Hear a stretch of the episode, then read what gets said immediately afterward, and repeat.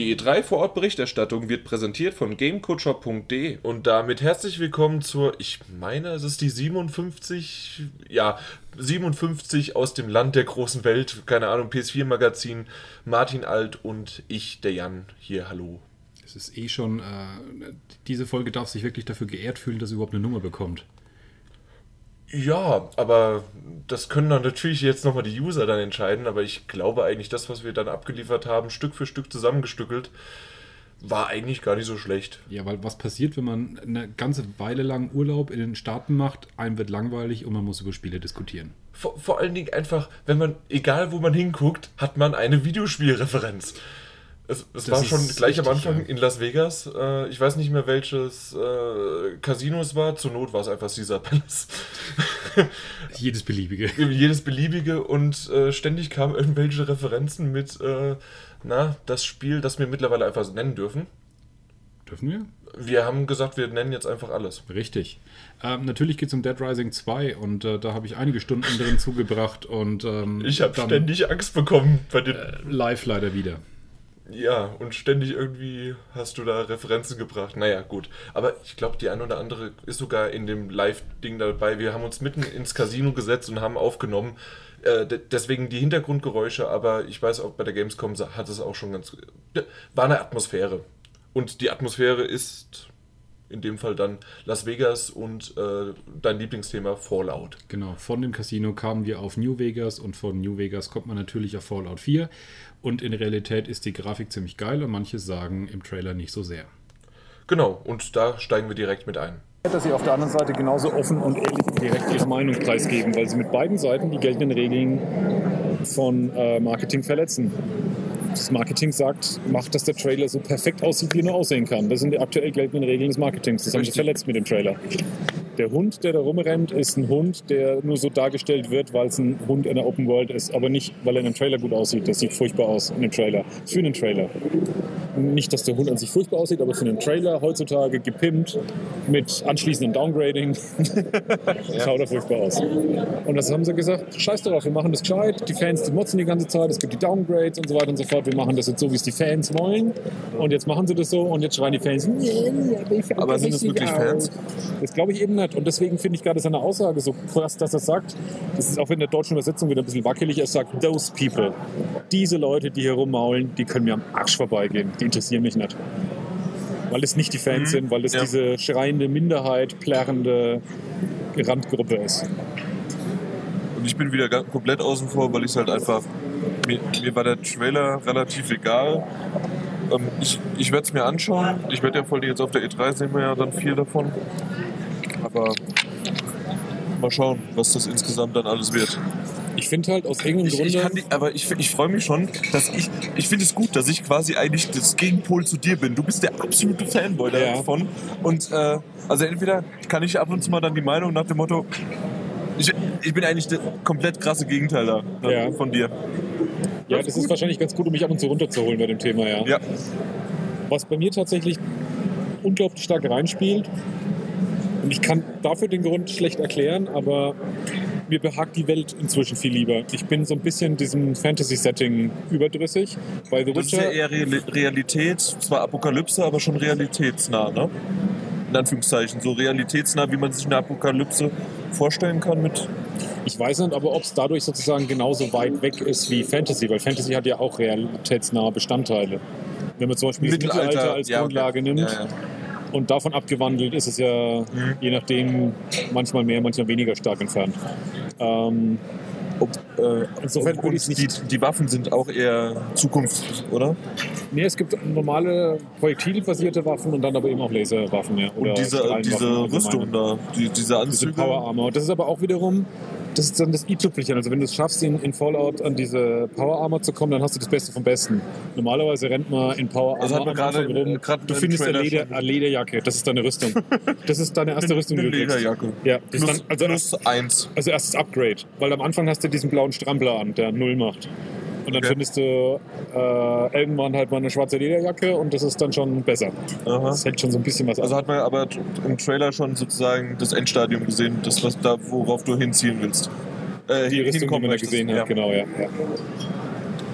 Und das war halt auch deswegen wieder so relativ geschickt eingeflochten in den Trailer, weil du konntest schon in den früheren Fallouts spielen, dir sozusagen eine Wohnung kaufen oder hast halt so eine kleine Basis gehabt. Und der Trailer hat halt so am Ende diesen Workshop gezeigt, mit dieser Powerarme im Hintergrund Ja, genau. hängen halt lauter Strahlenwaffen. Und da hat man halt gleich das Gefühl gekriegt, hey, das ist, das ist meine Werkstatt. Das ist dann die. Achso, dass du dann da dich Genau. sozusagen äh, de deine Basis, deine. Genau. So wie, ja, wie wenn du im, ein Auto hast oder so ein Autorennspiel, dass du immer in die Garage fährst. Ja.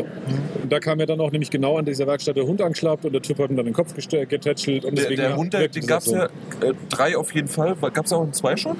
Im Zweier gab es, weiß ich gar nicht, ob es einen Hund gab, im Einser auf jeden Fall.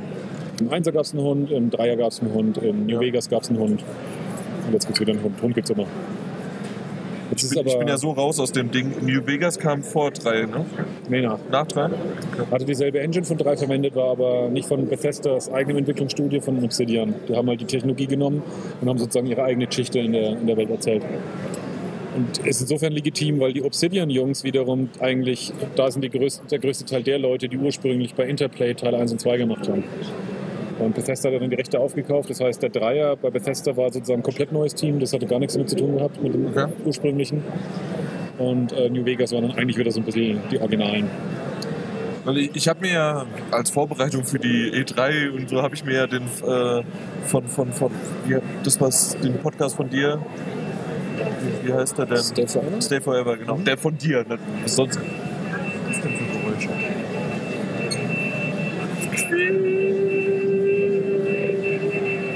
Sogar das gibt's in Dead Rising 2. Als Fahrzeug. Bei kannst dir, du, bei dir ist hier alles Dead Rising Ja. 2 in Las du Vegas. kannst in Deckgeschwindigkeit kannst du Zombies überfahren. Das ist total witzig. Weil die bewegen sich auch nicht schnell. Da kannst du sie einholen. Also, du machst mir echt immer mehr Angst, ne? Du rennst hier rum und denkst ständig nur an Dead Rising 2. Ja, mein Gott, ist das Oh Mann. Jo, auf jeden Fall äh, habe ich mir den, äh, oh Mann, wie heißt der denn jetzt nochmal, den, den, den Podcast? ja, ja, Stay Forever. Stay Forever, genau.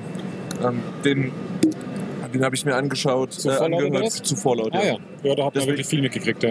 Äh, das, äh, deswegen wusste ich das jetzt auch mit dem Hund und alles. ja. Ja. Das ist also von Mad Max sozusagen übernommen als so ein ikonisches Bild. Mhm. Ähm, was mir, glaube ich, an der Welt gefällt, ist, das ist halt so der Kniff, das hat nicht weniger mit der Welt zu tun, sondern mit dem Kniff, wie die Spiele immer anfangen. Also zumindest der Eins hat so angefangen, der Drei hat so angefangen und der, und der, der Vierer wird auch so anfangen. Ähm, dass du halt einer bist, der in diesen Bunkern lebt, die Apokalypse überlebt hat dadurch Und dann rauskommst. und sein ganzes Leben halt nur im Bunker ver verbracht hat und jetzt rauskommt. Und das hat halt diesen supergeilen Kniff, dass die Figur, die du spielst, exakt genauso wenig Ahnung hat wie du als Spieler vom Bildschirm. Also diese. ja, du hast aber den Vorteil von den anderen Teilen mittlerweile, oder? Das stimmt, du kennst sozusagen ein paar Regeln dieser Welt, aber trotzdem lassen die sich immer wieder neue Also du spielst sozusagen mit jedem Sachen Teil auch einen neuen Charakter. Ja, ja, ja. Okay. Du bist auch immer wieder in einer neuen Region sogar. Also deswegen kannst du auch sozusagen geschichtlich immer wieder was Neues einbringen oder bringen die immer wieder was Neues ein. Aha. Also deswegen weiß ich schon nicht unbedingt wirklich, was jetzt auf mich zukommt. Ich kenne so, so, so ein paar Standardmonster, die halt vorkommen und ein paar Standardelemente und Fraktionen, die es gibt. Aber dieses Gefühl ist halt, diese, diese, diese, diese Identifizierung mit dem Charakter ist dadurch halt richtig stark, weil du halt wirklich, wenn du irgendeinen ansprichst und fragst, wer ist die Gruppe XY, dann ist es völlig legitim zu fragen, weil der verfickte Charakter, den ich das Spiel weiß, ist wirklich nicht, weil der kommt halt aus einem Loch aus, aus, aus der Erde gekrochen und kennt sich halt nicht aus. Ja, genau. Ja, ich bin, ich bin mal gespannt. Also ich werde es mir definitiv auch mal anschauen. Mein Gott, äh, wie viel kostet das? Auch kein Problem. Also äh, ich, ich habe jetzt auch The Witcher habe ich mir gekauft und habe es jetzt auch, habe sogar mal vier, fünf Stunden gespielt, ganze. Äh, Dragon Age Inquisition. Äh, wusste, äh, ich glaube, das weißt du noch gar nicht, dass ich mir Dragon Age Inquisition gekauft habe. Kauft sogar, okay. Ja, ha- hallo? Oh. Ich werde ein neuer Rollenspielmeister. Zumindest vom Sammeln her. Äh, jo, keine Ahnung. Muss ich, muss ich mal schauen. Äh, weil ich, ich hatte es ja von uns die Promo ausgeliehen. Ja, genau. Aber dann hat es mit meinem Finger Ja, und deswegen Ja. habe ich es dann so weitergegeben und ich glaube, ich, ich hatte keine Lust mehr, das mir nochmal irgendwie anders zu besorgen und für Ja. gab es irgendwie einen Sale für 40. mhm. ja. Ich hatte noch PSN-Guthaben. ja. Ja. Nee, das. Irgend, irgendwann werde ich Dragon Age auch weiterspielen. Und Noch ein, noch ein Fakt, der mir gerade auffällt, was mich bei Fallout immer wieder fasziniert. ja. ich mag das Gefühl, und das war auch bei Last of Us dabei, durch die Ruinen von Häusern zu laufen, die halt eins schon an das eigene Leben eben erinnern. Da kommt dieser realitätsnahe Ding dabei. Und die, äh, ohne, was zu, äh, ohne was zu erzählen on the Genau. nose, ne, Ja. quasi, aber äh, eine Geschichte Ja. zu präsentieren. Ne? Das meinst du? Die bringen halt immer wieder, du, du, du stöberst halt da auch zig Gebäude und schnüffelst halt rum und guckst hier mal rein und da mal rein. Und es hat halt einen krassen Effekt, wenn du einfach irgendwo dann in den Bad Kann man reingehst. überall oder nur bestimmte Gebäude dann reingehen? Ziemlich überall. Okay. Also sowas im Dreier. Es war, ja, es gab halt Häuser, die waren sozusagen so zerstört, da konntest du nicht mehr reingehen, weil halt nichts mehr da war. Aber wenn es ein Okay. Gebäude noch war, das eine Tür hatte, dann konntest du da eigentlich auch mal Ja, reingehen. weil oftmals ist ja dann einfach nur, ja, da hast du eine Tür darfst aber nicht rein. Ja, genau, das kommt eigentlich nicht vorher.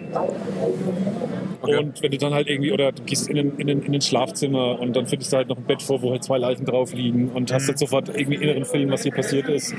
Oder irgendwelche ähm, eine, eine, Falltür, wo ein Schrank draufgefallen ist und dann schiebst du die irgendwie weg oder zerstörst du und dann ziehst du halt diese Falltür, machst die auf und unten drunter ist dann halt irgendwie eine ganze Gruppe von Leuten, die draufgegangen sind, weil sie wahrscheinlich nicht mehr rausgekommen sind.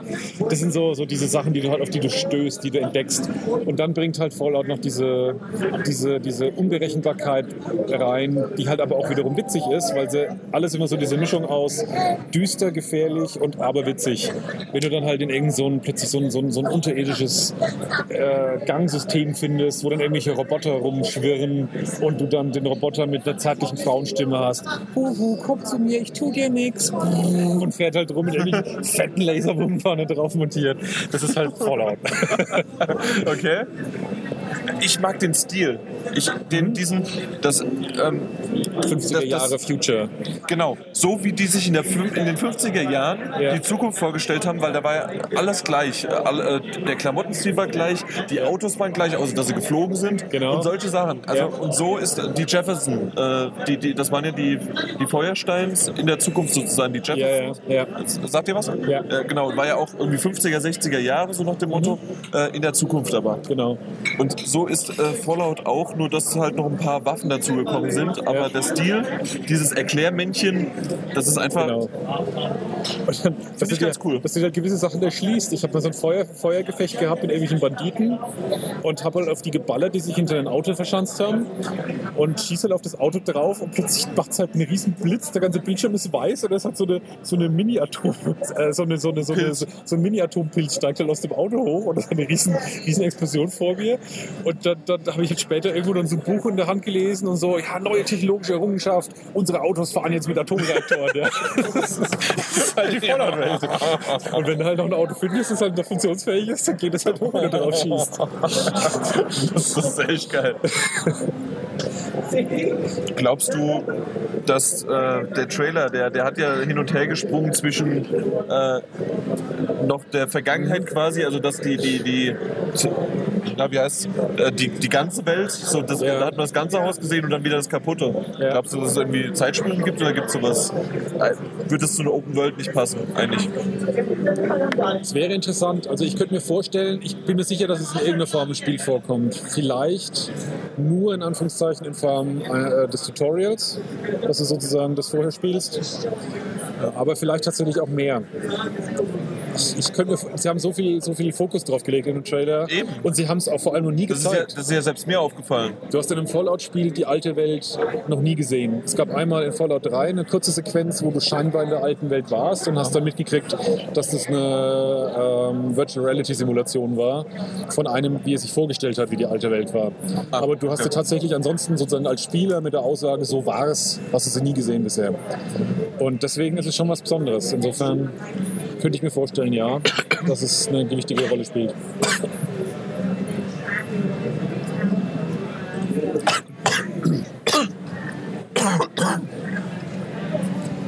Man sollte aufpassen beim Trinken. Manchmal schon. Und weiter getrunken. Und weiter. Ja. Äh, Ich bin da echt gespannt. Ich bin auch gespannt, was mir wirklich.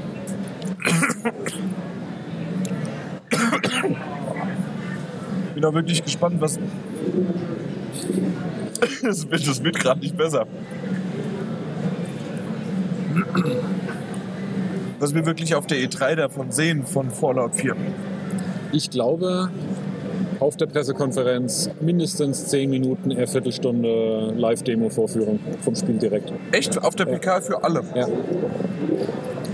Ich glaube es noch nicht, weil ich auch noch nicht glaube, dass es dieses Jahr 2015. rauskommt. Ja. Also die Amazon-Aufführung, die habe ich mir nochmal durchgelesen von IGN. Ich finde es wieder eine Frechheit, daraus überhaupt eine News zu machen, weil der genaue Termin war 31. Dezember 2015 bei Amazon. Das und das wissen wir alle. Platzhalter, Das ist aber- der verfickte Platzhalter. Ah, okay, aber es ist immer noch ein Platzhalter für 2015. Ja. Es gab aber zum Beispiel einen anderen Shop. Ähm, Also deswegen, da kann ich noch, noch mal kurz IGN in Schutz nehmen. Ja, es ist ein sehr, sehr schwaches, äh, ein schwacher Punkt, aber irgendwie ist es zumindest ein Platzhalter für dieses Jahr noch. Ansonsten würden sie oftmals auch, wenn sie wirklich wissen 2016, dann machen sie Machen sie das 31.12.2016, ja. Okay. Also deswegen, Aber in Trotzdem, dem, in dem, ich in dem, Bethesda, gesagt in dem, und ich- Beth- in dem Bethesda-Shop, wo er Bethesda inzwischen auch klargestellt hat, der wird auch von Dritten gewährleistet. Deswegen sagt das ja überhaupt nichts aus. Aber da ist Fallout 4 auch erschienen in diesem Bethesda-Shop und da stand TBD 2015. Und das ist natürlich schon, finde ja, es wird 2015 announced.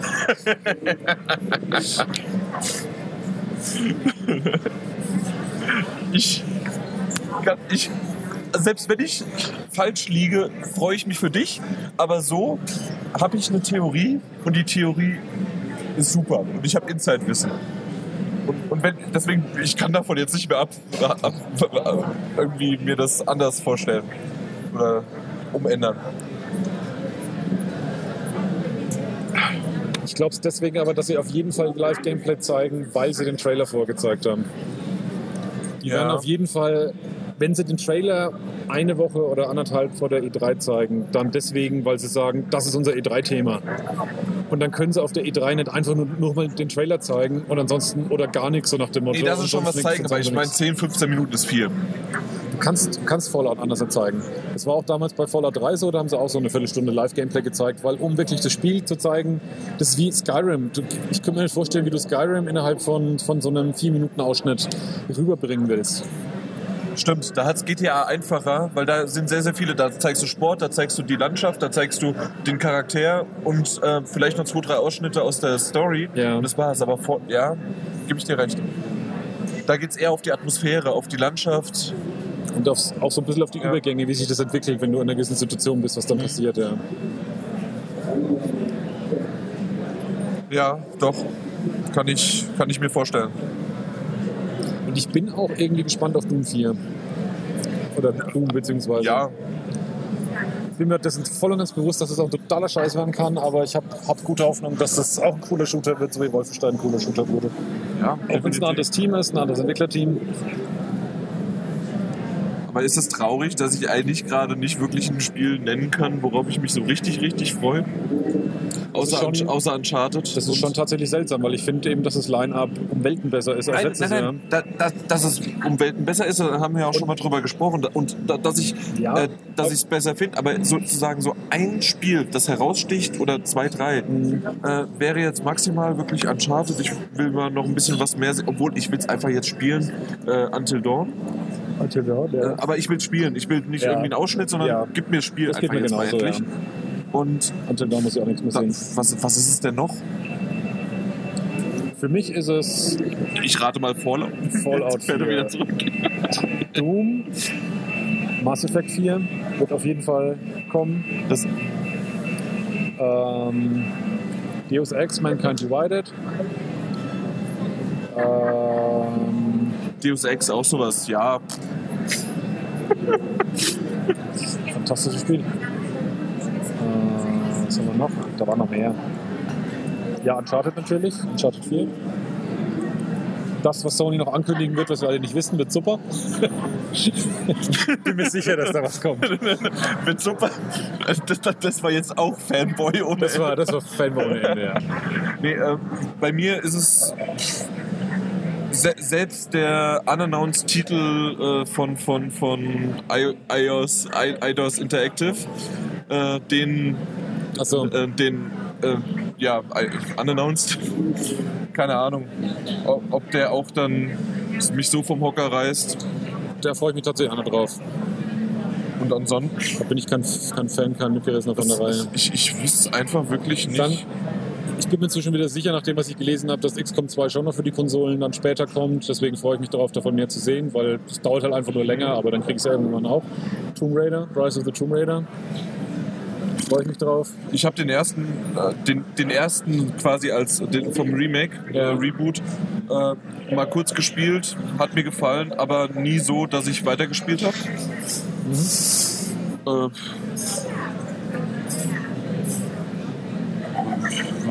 es könnte. Nee. Also, was mich wirklich jetzt richtig äh, demnächst begeistern wird, ist, da, was rauskommt: Batman Arkham Knight. Das zum Beispiel gar nicht. Ich, ich freue mich da total drauf. Und ich Mhm. weiß, dass ich da, äh, außer vielleicht diese blöden Fahrten mit dem Batmobil, da, da freue ich mich überhaupt nicht drauf. Aber ich freue mich drauf, mit dem Batman wieder rumzugleiten und zu fliegen und zu machen, mit, mit der Grappling Gun von A nach B zu, und äh, einfach diese geilen Kombos zu machen. Ich hätte so gerne Arkham Asylum 2. Nee, Doch. City war auch gut. Hast du, hast du City ja, gespielt? ja, ja. Hat mir gefallen. Es war gut, aber es war schlechter als Asylum. Nee. Das ist ein Paradebeispiel für mich des Open-World-Themas. Asylum hatte eine knackdichte Atmosphäre, hatte einen Plot. Ja. Das hat in einer Nacht gespielt und es hat sich gefühlt danach an, du warst in diesem City. Hä? Hat auch in einer Nacht gespielt. Aber Aber, es hat sich nicht so angefühlt. Ja, genau. Es hätte Weil- auch ein Ja sein können. Richtig. Und das ist genau dieser Punkt, das zerfasert alles so bei Open World. Ja, aber- die, die, die, die Sequenzen, wenn du dann irgendwo drin warst, immer, da hast du so richtig gemerkt, ah, jetzt geht wieder das Spiel weiter. Ja. Wenn du in eines der Gebäude rein bist, wo dann gerade diese Hauptstory weiterging. Genau. Das war dann immer super erzählt, das war alles toll. Und dann bist du wieder rausgekommen, so Open World. Es ist Alles halt so schwierig, zerfallen. das hat es ja schon mal gesagt, auch Ja. bei Skyrim oder The, ich finde The Witcher macht es momentan ganz gut, weil halt auch die, äh, die, die, die Zwischensequenzen so äh, vertont und verbildet äh, sind, dass man denkt, dass du, es ist zwar jetzt eine Nebenquest, aber trotzdem, du bist in dieser Welt. Ja. Und die Welt erzählt die Geschichte äh, von The Witcher weiter, die Main Story, aber selbst die Zwischen, also die Nebenquests machen irgendwie diese Welt aus. Ja, sie werden nicht allein durch so einen Mechanismus bestimmt, wie es zum Beispiel auch, muss ich ganz ehrlich sagen, Dragon Age zu einem, zu einem Fehler gemacht hat, wo es dann so ein bisschen diese, es gibt ja so eine Art von Sidequest, wo du ganz genau merkst, das ist gar keine Handlung mehr da, gar nichts mehr. Das ist einfach nur so ein, so ein Schalter, mechanisch, Ja. sammel das, Punkt. Damit halt, damit er hat Bisschen was zur. Aufgabe hat. Aufgabe strecken, Richtig. genau, ein bisschen auffüllen. Ja. Und es hat auch dann durchaus ein bisschen Spaß gemacht, das Zeug auch einzusammeln. Das will ich gar nicht, äh, gar nicht ähm, ähm, dadurch runter machen. Ich mache das jetzt so runter wie bei Four Players, wo sie gesagt haben, alles total furchtbar, was zu sammeln. Aber es lenkt tatsächlich von dieser Welt ab, was, was Ja. The Witcher auch noch geschafft hat, wie du sagst. Aber was halt ganz, ganz gefährlich ist in einem Open-World-Spiel, dass du halt ganz schnell dann in dieses Zerfasern, dieses Zergleiten Ich finde es auch immer noch, GTA 5 hast du ja nicht gespielt, weiß ich ja. Ja. Da, hast, da funktioniert die Hauptstory auch sogar mit diesen drei Charakteren, weil du, das ist, ich, ich weiß nicht, wie sehr du das zwar aber mitbekommen verfolgt, hast, ja. wie das, weil du kannst ja bestimmte Missionen nur mit einem bestimmten Charakter auch starten. Ja. Und ähm, es ist oftmals so, ich glaube, das ist mir nur ein oder zweimal passiert, dass ich eine äh, Storyline nicht weiterverfolgen konnte mit dem einen Charakter, da musste ich den anderen wechseln und habe das aber nicht gemacht und habe einfach eine zweite Storyline angefangen, Mhm. die, der, an, die, der, die dieser Charakter halt hatte. Ja. Äh, aus dem Grund kam ich dann nicht quasi, bin, bin ich so ein bisschen rausgerissen worden aus, aus der Gesamtstory. Aber ansonsten hat es von A nach B, hat sich durchgeschlängelt und war gut und es hat gepasst. Okay. Und die Nebenquests, äh, ja, keine Ahnung, das ist ja mittlerweile eigentlich auf YouTube-Videos auch bekannt, Ja. die Drogentrips und so weiter, die als Nebenquest da mal war. Ja. Da läufst halt lang vorbei, ja gut, dann nimm dir mal eine Droge, machst das kurz und gehst dann weiter. Ja. Äh, es, es passt. Das, das passt schon. Ja, und bei, bei Arkham Knight, da stört mich auch das Batmobil. Ich, Das begeistert find mich nicht. Ja, ich, ich weiß es Ähm, nicht. und Ich hoffe, das sind nur so ein paar Szenen und das war's. Nee, glaube ich leider nicht. Auch das mit Scarecrow, muss ich ganz ehrlich sagen, finde ich, ich finde den Charakter super toll. Einer der besten mittlerweile. Aber erst Ja. durch die Spiele. Vorher Ja, war der mir genau. nie so. Und es fühlt sich so, und dadurch, dass er jetzt aber auch wieder eben nicht der Hauptbösewicht ist, fühlt sich so ein bisschen an wie, das war ein geiler, geiler Effekt in, in äh, Arkham Asylum, machen wir es nochmal. Ja. Und dann auch noch, äh, ist es egal, wo es exklusiv ist, in dem Fall jetzt bei uns, Ja. äh, bei der Playstation. Das, das fühlt sich dann auch so an, ja, Ja. gut, dann haben wir es noch Es zusätzlich ja gar rein. Das sind, das sind wie, wie so Add-ons. Äh, man, man könnte es auch Man aus es dem Menü raus rein Genau. und nicht im Spiel selbst. Genau. Oder man kann es halt auch einfach weglassen, ja. Ja. Das ist gar nicht so wichtig für die, für die Story. Und das ist halt schade. Und noch schlimmer als diese Batmobil-Fixierung fand ich den Trailer, den du dann, glaube ich, nicht mehr angeschaut hast, wo die, die anderen Helfer von Batman mit drin vorkamen. Äh, doch, da haben wir doch im Podcast drüber Stimmt. gesprochen. Und den, den, den, den habe ich, du hast mich gezwungen, mir den anzugucken. richtig. Und, und war ja dann noch der schöne Witz von mir mit. Jetzt, das heißt, du hast mir den jetzt nur zwingend anschauen lassen, damit, damit ich jetzt scheiß Stimmung auf das Spiel habe, ja? Ja, ja. Damit du eine, eine realistische Erwartungshaltung zu dem Spiel hast. Ich habe immer noch Spaß dran. Und ich, ich hab, äh, das ist einer der wenigen Titel, die ich mir auch noch Retail kaufe. Weil ich, weil ich einfach die Reihe Sammlung, ja. äh, als Sammlung haben möchte. Ich habe mir jetzt das letzte Mal erst Assassin's Creed Rogue gekauft. Ich weiß, äh, äh, ich weiß gar nicht, ob ich es spielen werde, aber einfach nur, weil ich Assassin's Creed in der, Das gönne ich Ubisoft nicht. Da, in der Reihe haben möchte. Es war gebraucht. ja, Es war gebraucht. Äh, doch, das, das, das muss unbedingt sein. Also ich, ich möchte, wenn ich was habe, dann will ich will ich sammeln. Assassin's Creed verkörpert leider für mich halt zu viel alles, was schlecht ist an der Spielindustrie. Äh, ja, vielleicht. Obwohl dann wieder so ein schönes, äh, so eine per äh, die Black Pearl sozusagen der Karibik äh, mit äh, Black Flag rauskam. Ja, aber das ist, wie gesagt, dieses eine Spiel eigentlich aus der Reihe, seit dem Zweier. Ich fand auch die Add- in Anführungszeichen Add-ons gut. Alle haben einfach nur die Ermüdungserscheinung, aber halt bei Leuten später eingesetzt. Nee, das war du- bei mir war es halt schneller. äh, Genau, ähm, oder umgekehrt. Ja. In dem Fall früher und bei mir später, so. Genau. Ja. Aber es hat schon genau dieselben Probleme gehabt, nämlich Schema F. Ich fand Total den Haken einfach super. Der, der, man, du hattest einen Im, Haken, im dritten, in dem, im zweiten Add-on, ne? Genau, in Den äh, nicht Brotherhood, nicht sondern. Ich habe Revelations. zwei und Brotherhood gespielt. Genau. Dieser. Haken war das beste Gimmick, den man jemals hatte. Und trotzdem hat Revelations von den drei Teilen die schlechtesten Scores auch bekommen, weil die Mehrheit schon gesagt hat, ja, es wird jetzt aber langsam echt Zeit, weil es schon das Miefen anfängt. Aber das war halt nicht mehr objektiv äh, sozusagen das Spiel, sondern es war die Ermüdungserscheinung. Ja.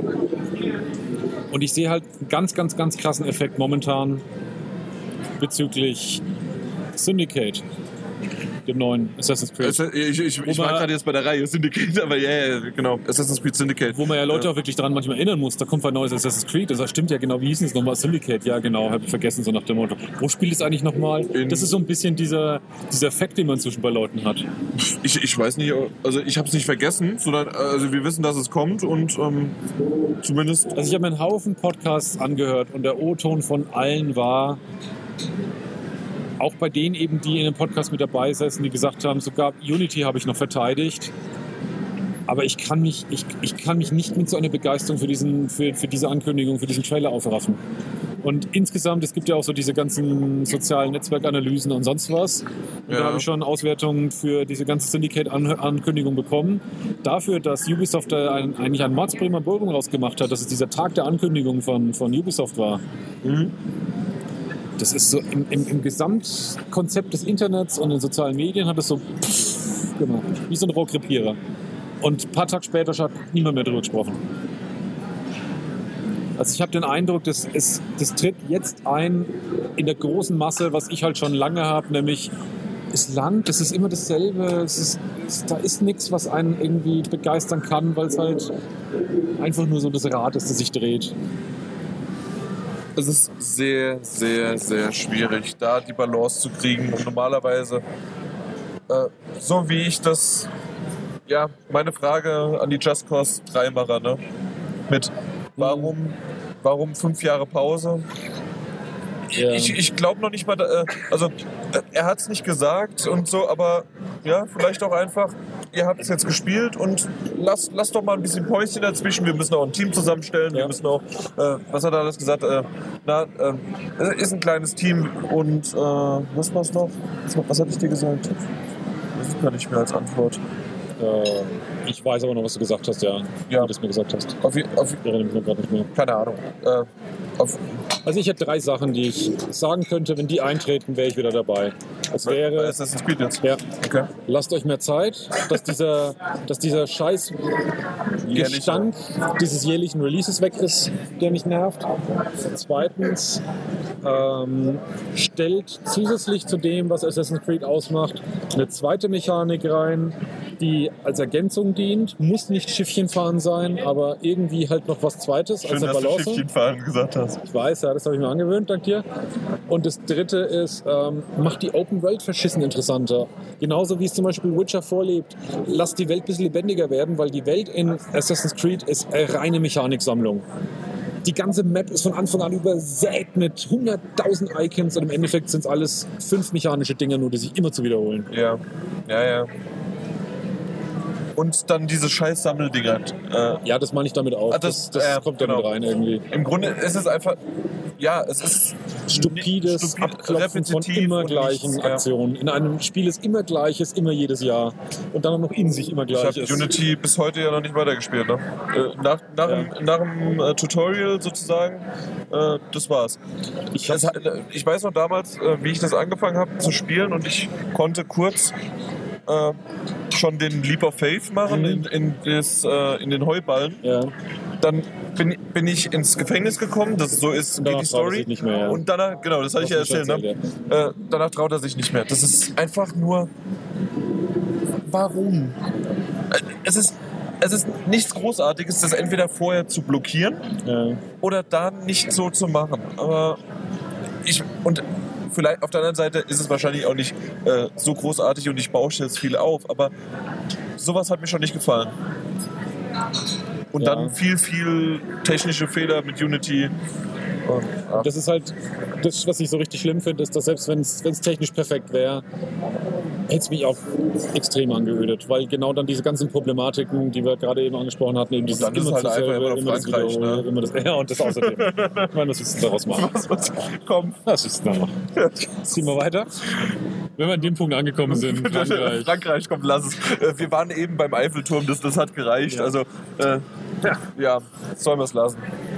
Das war Las Vegas, nach Las Vegas direkt in die verwunschene Stadt. Ich, ich weiß es gar nicht genau, aber wie wir da auf einmal hingekommen sind. Aber Mit es dem Auto. sehr gut, danke. Äh, Ich hätte es beinahe vergessen.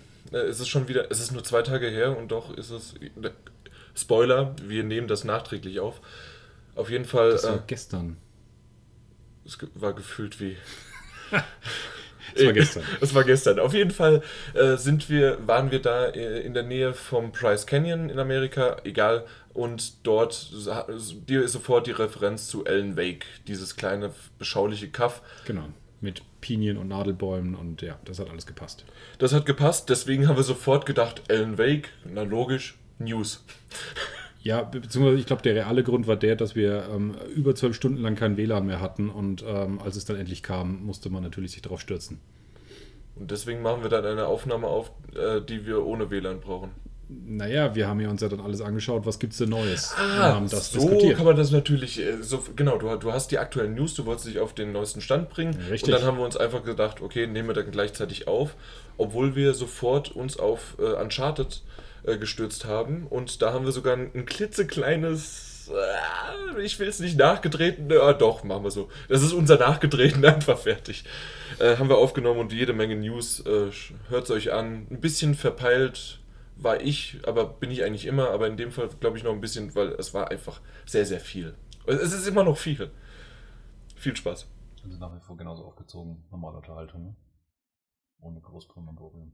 Ja, einfach Cut nach Las Vegas, jetzt in Elena Wake Town. Und schon, schon sind wir hier völlig äh, ja, liegend auf dem Bett. Äh, getrennte, Getrennte Betten. Betten. Danke. Ja. Dass das. Äh, ob, obwohl ich bisher immer noch ges- gespannt bin, ne? Nein, es werden keine gemeinsamen Betten werden. Weiß ich nicht. Also, Achso, ja. Doppelzimmer? Ja, Also nicht, dass wir die jetzt zusammenschieben, schon klar. Aber, aber äh, Ja. ähm, ich, ich, also wenn ich von einem Doppelzimmer ausgehe, gibt es oftmals, also in Deutschland ist es eher so, dass man ein Doppelbett bekommt. Lass uns überraschen. Vielleicht habe ich Glück. Warum nur du? ja, apropos überraschen lassen, was gibt's denn eigentlich für neue News? Und das war jetzt die schlechteste Überleitung, die ich je gemacht habe. Nein, nein. nein, nein, nein, nein, du bist ein Arsch. Jetzt zum einen einmal ähm, zum Thema Remastering gibt es ja wieder mal die neue Uncharted Collection.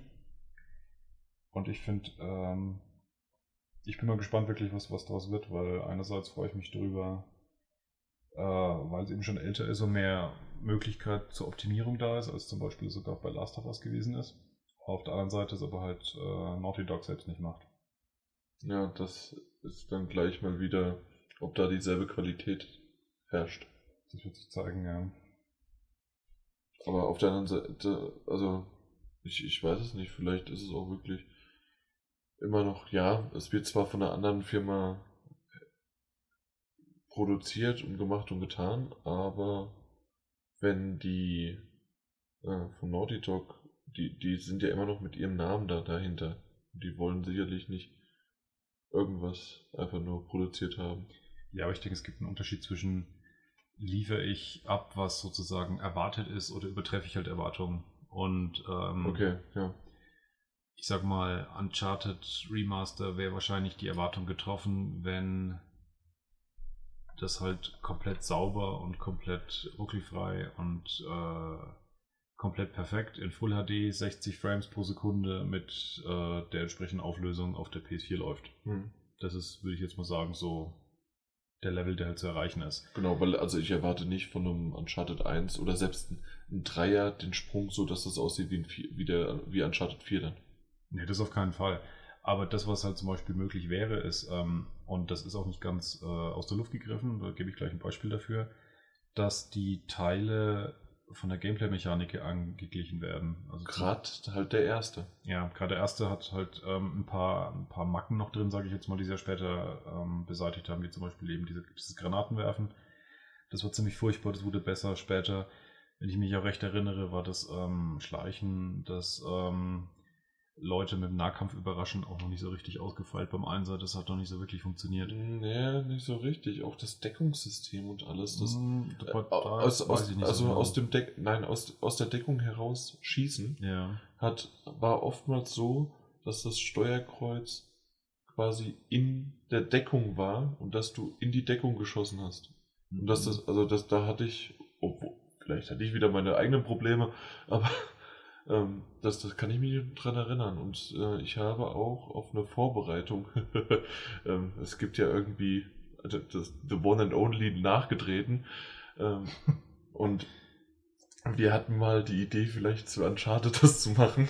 Und da habe ich mal äh, mir mal so ein paar Let äh, Walkthroughs angeschaut. Mhm. Und da, der hatte genau dasselbe Problem. Okay. Dass er ab und zu Ja, mal in die dunkel. Deckung geschossen hat. Dunkel klingelt bei mir auch was, dass das, ähm, dass ich das auch schon erlebt habe, was du beschreibst. Aber in Uncharted 2 war das weg und deswegen ist auch für Mhm. mich immer noch irgendwie Uncharted 2 sticht heraus. Der 2 ist der Höhepunkt der Serie bisher auf jeden Fall.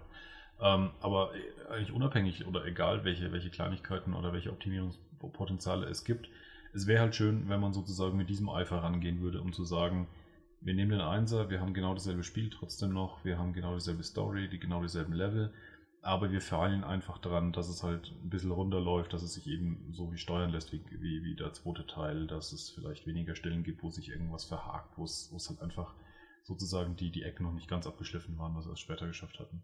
Das stimmt, ja. Und das tue ich mir ein bisschen schwerer, wenn ich höre, dass es niemand externes macht, dass äh, so ein Aufwand dahinter stehen würde und so ein Mut, sage ich jetzt auch mal, das ursprüngliche Werk noch anzupassen, inhaltlich anzupassen, was ja eine zwangsläufige Folge davon ist, wenn man anfängt, solche Was Änderungen was machen. anderes ist, als nur wirklich ein bisschen Grafik aufhübschen. Das andere ist ja wirklich nur die technische Anpassung, genau. Ja. Und ähm, sozusagen das halt auf die entsprechende Geschichte zu polieren. Es gibt ja gewisse Aussagen von Naughty Dog, dass ähm, Texturen und Belichtungen und so weiter und so fort besser sein sollen. Aber auch das ist halt wirklich komplett allein auf die Grafik bezogen. Und das Beispiel, das ich nennen wollte, ist die beiden Metro-Titel. Ja. Ähm, der erste Teil, wenn man sich in die alten Reviews äh, noch rein vertieft, da, da, wird der erste Teil für ziemlich viele Sachen noch kritisiert. Schon, dass es zwar ein gutes Spiel war, Mhm. mit guten Ideen, guter Atmosphäre und so, aber auch eben genau derselbe Punkt eigentlich, dass Gameplay-mäßig noch einiges ungeschliffen war, das nicht so richtig funktioniert hat, was zu kompliziert aufgebläht, KI verhält sich in, in Stealth-Geschichten seltsam und so weiter und so fort. Dieses User-Interface komplett überfrachtet und schlecht bedienbar. Das hatten sie alles mit, mit dem zweiten Metro-Titel verbessert, mit Metro Last Light. Und jetzt, als der Ja, angepasst rauskam, haben sie die komplette Engine, also auch die Grafik-Engine, als auch die Gameplay-Engine sozusagen komplett übernommen und haben die über den ersten Teil gelegt. Das heißt, Wow. haben im Prinzip damit mehr oder weniger sämtliche Probleme des ersten Teils mit einem Schlag eliminiert. Wodurch der erste Teil jetzt auch wieder nochmal ein deutlich besseres Spiel geworden ist, als es ursprünglich gewesen ist durch den Remaster. Und zwar Mhm. nicht nur, weil die Grafik halt schöner ist. Und das sind halt Sachen, die sind großartig, wenn man das natürlich anpasst, wenn man gerade eben so Collections von Spielen rausbringt, dann Das hat stimmt, man halt die Option, klar. das zu tun. Weil ansonsten ist es natürlich, man, man startet ja zwangsläufig mit dem ersten Teil äh, und dann Ja. fängt, und gerade jemand, der die Uncharted-Reihe noch nicht gespielt hat, weil er die PS3 nicht besessen hat, jetzt erst auf die PS4 gewechselt ist oder überhaupt seine erste Konsole, kann es ja auch mal geben. Ja, klar. Also diese Generation gibt es ja immer noch. Und wer dann Uncharted ja eins dann spielt, das ist dann doch relativ altbacken. Und, denk, und denkt dann jedes Mal wieder, wenn wir von, äh, von damals reden, oh, weiß noch, Uncharted und Uncharted ist schon, äh, was auf der PlayStation 3 ein großer Verkau Verkaufsgrund der Konsole war. Für, für mich zumindest. Und habe ich auch immer mal wieder genannt. Ja, ich kann es teilweise nachvollziehen. Ich finde es aber nicht ganz so krass, wie, wie du es beschreibst. Also, wenn man Es gab aber noch keinen Tomb Raider damals wieder, ne? Das stimmt, ja. In der direkten Konkurrenz, klar, wenn, wenn Uncharted 1 heute genau so in der Qualität rauskommen würde auf der PS3, dann würde es wahrscheinlich nicht mehr so große Wellen schlagen, wie es damals Wellen geschlagen hat. PS4. Ja, wenn es auf der PS4 in der Grafik sozusagen rauskäme, dann wäre sowieso problematisch. ähm, Und, oh, aber okay, das, was ich- was ich nicht, was sagen Was ich, was ich damit sagen will, ist, ich habe Uncharted 1 nach dem Dreier nochmal gespielt und ähm, klar fällt sehr schnell auf, auch schon bei der ersten Zwischensequenz, wo er und, ähm, also Drake und, äh, oh Gott, wie heißt sie denn die Blonde? Och, Die Reporterin, Frau, Frauennamen sind Schall und Rauch. verflixt noch eins, egal. Also die äh, Reporterin, ähm, die ist ja gleich in der ersten Sequenz schon mit dabei, in der ersten Cutscene und da fällt einem sehr, sehr, sehr schnell auf, dass sie, was die Qualität der Cutscenes, die grafische, technische Qualität anbelangt, erheblich zugelegt haben, äh, zum zweiten Teil dann vor allem. Ja.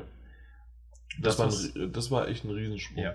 Das, was aber auch gleich auffällt, ist, wo sie von Anfang an aus meiner Sicht wirklich den hohen Level hatten, den sie beibehalten haben, der auch nicht wirklich besser wurde, ist die Qualität der Geschichte und der Art und Weise, wie diese Cutscene erzählt wird. Also der Dialog zwischen, genau, der Dialog zwischen ihm und ihr, die, die, die, die flapsigen Bemerkungen, die er dabei wirft, wo dann der erste Angriff der, dieser Piraten kommt, wie das so, so diese Szene sich hochschaukelt. Das war das mit dem U-Boot, ne?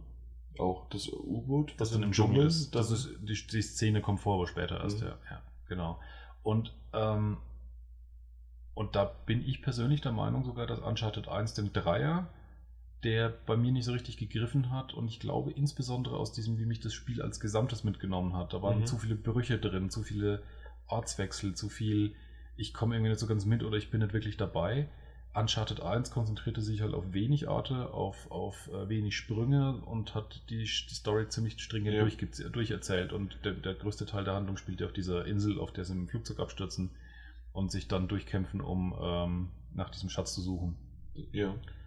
Ähm, und, und das ist, das habe ich, ist mir aufgefallen, nachdem ich das nach dem dritten Teil durchgespielt habe, dass ich glaube, unterm Strich, dass es mir besser gefällt als der dritte. Nicht so sehr von der Technik her, da Ja, genau. recht. genau hat die. Techn die Technik nicht so sehr, aber ja, ist bei mir auch so, dass Uncharted 3 ähm, hat nicht diese Spuren hinterlassen wie einfach Uncharted 2. Da, Ja. da waren alleine die, die Zugsequenz. Ja. Äh, äh, die, die, die war klasse. Dann, Aha. dann auch, na klar, die berühmt-berüchtigte, du kletterst an dem, äh, an dem schneeverhangenen, auch, auch Zug natürlich, das, die Abteile, ja, die gleich am Abteile Anfang. gleich am Anfang durch. Ja. Ähm, und wie, wenn du das erste Mal, das hat doch jeder gemacht, du kamst oben an, er hat irgendwie einen Spruch natürlich gebracht, ist ja Mhm. klar, Und dann läufst du erstmal durch den Puderschnee und du siehst Dann der, der, Fußstapfen. die Fußstapfen Mhm. und der bewegt sich wirklich. Ja.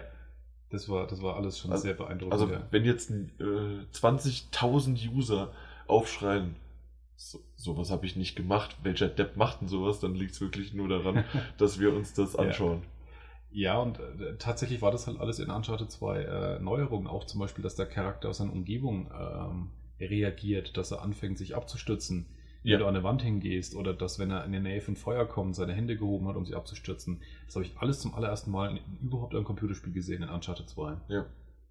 Das war schon ein ziemlich, ziemlich großer Sprung und äh, für die gesamte Spielegeneration. Ich weiß, wir hatten schon mal ohne Mikrofon darüber gesprochen, mit, obwohl, haben wir auch über Assassin's Creed in Las Vegas gesprochen? Mit ihrer, ja, doch, natürlich haben wir. Also war für euch vor 10 20 Minuten ungefähr. für uns Ähm, ist es Jahre her. und vor allem verschiedene Zeitzonen und Ja. Faunazonen und alles Mögliche her. Klimazonen, ja. Äh, alles mögliche. Ja, auf jeden Fall, da, da war es ja so, dass der Sprung von 1 auf 2 von äh, Assassin's Creed ist auch ein Riesensprung Riesiger, gewesen. Ja. Und, Und- Assassin's Creed 2 war ein, ein sehr gutes Spiel, ja. Und so ist das mit Uncharted auch gewesen. Mhm. In aller und danach abgeflacht, wie bei Assassin's Creed. Ja, ja. Vielleicht nicht ganz so stark, aber ja. Ja, und deswegen bin ich mal gespannt, ob. Ich, ich bin mir jetzt gerade gar nicht mehr so sicher, der, der, der Zeitraum zwischen 2 und 3 von Uncharted, der war relativ kurz im Gegensatz zu Uncharted 1 auf 2, meine ich. Nee, ich glaube ziemlich gleich. Zwei Jahre. Wenn Ja. ich mich nicht alles täuscht, bei beiden jeweils.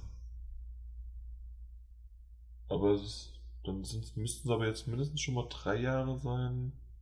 Seit. Uncharted 3? Ja. Das glaube ich gut und gerne, dass Ja. es jetzt wieder drei Jahre her ist, dass es rauskommt. Gefühlt aber länger. Und das finde ich gar nicht so schlecht, dass Uncharted 3 wieder schlechter, äh, äh, schlechter in Erinnerung ist. Und vielleicht jetzt dadurch was besser gemacht wird. Ich, ich weiß es nicht. Ich bin mir. Also ich, ich freue mich definitiv auf Uncharted 4, Ja. aber ob, ob, und obwohl ich mit Uncharted 3 Spaß hatte, war es nicht so, dass ich.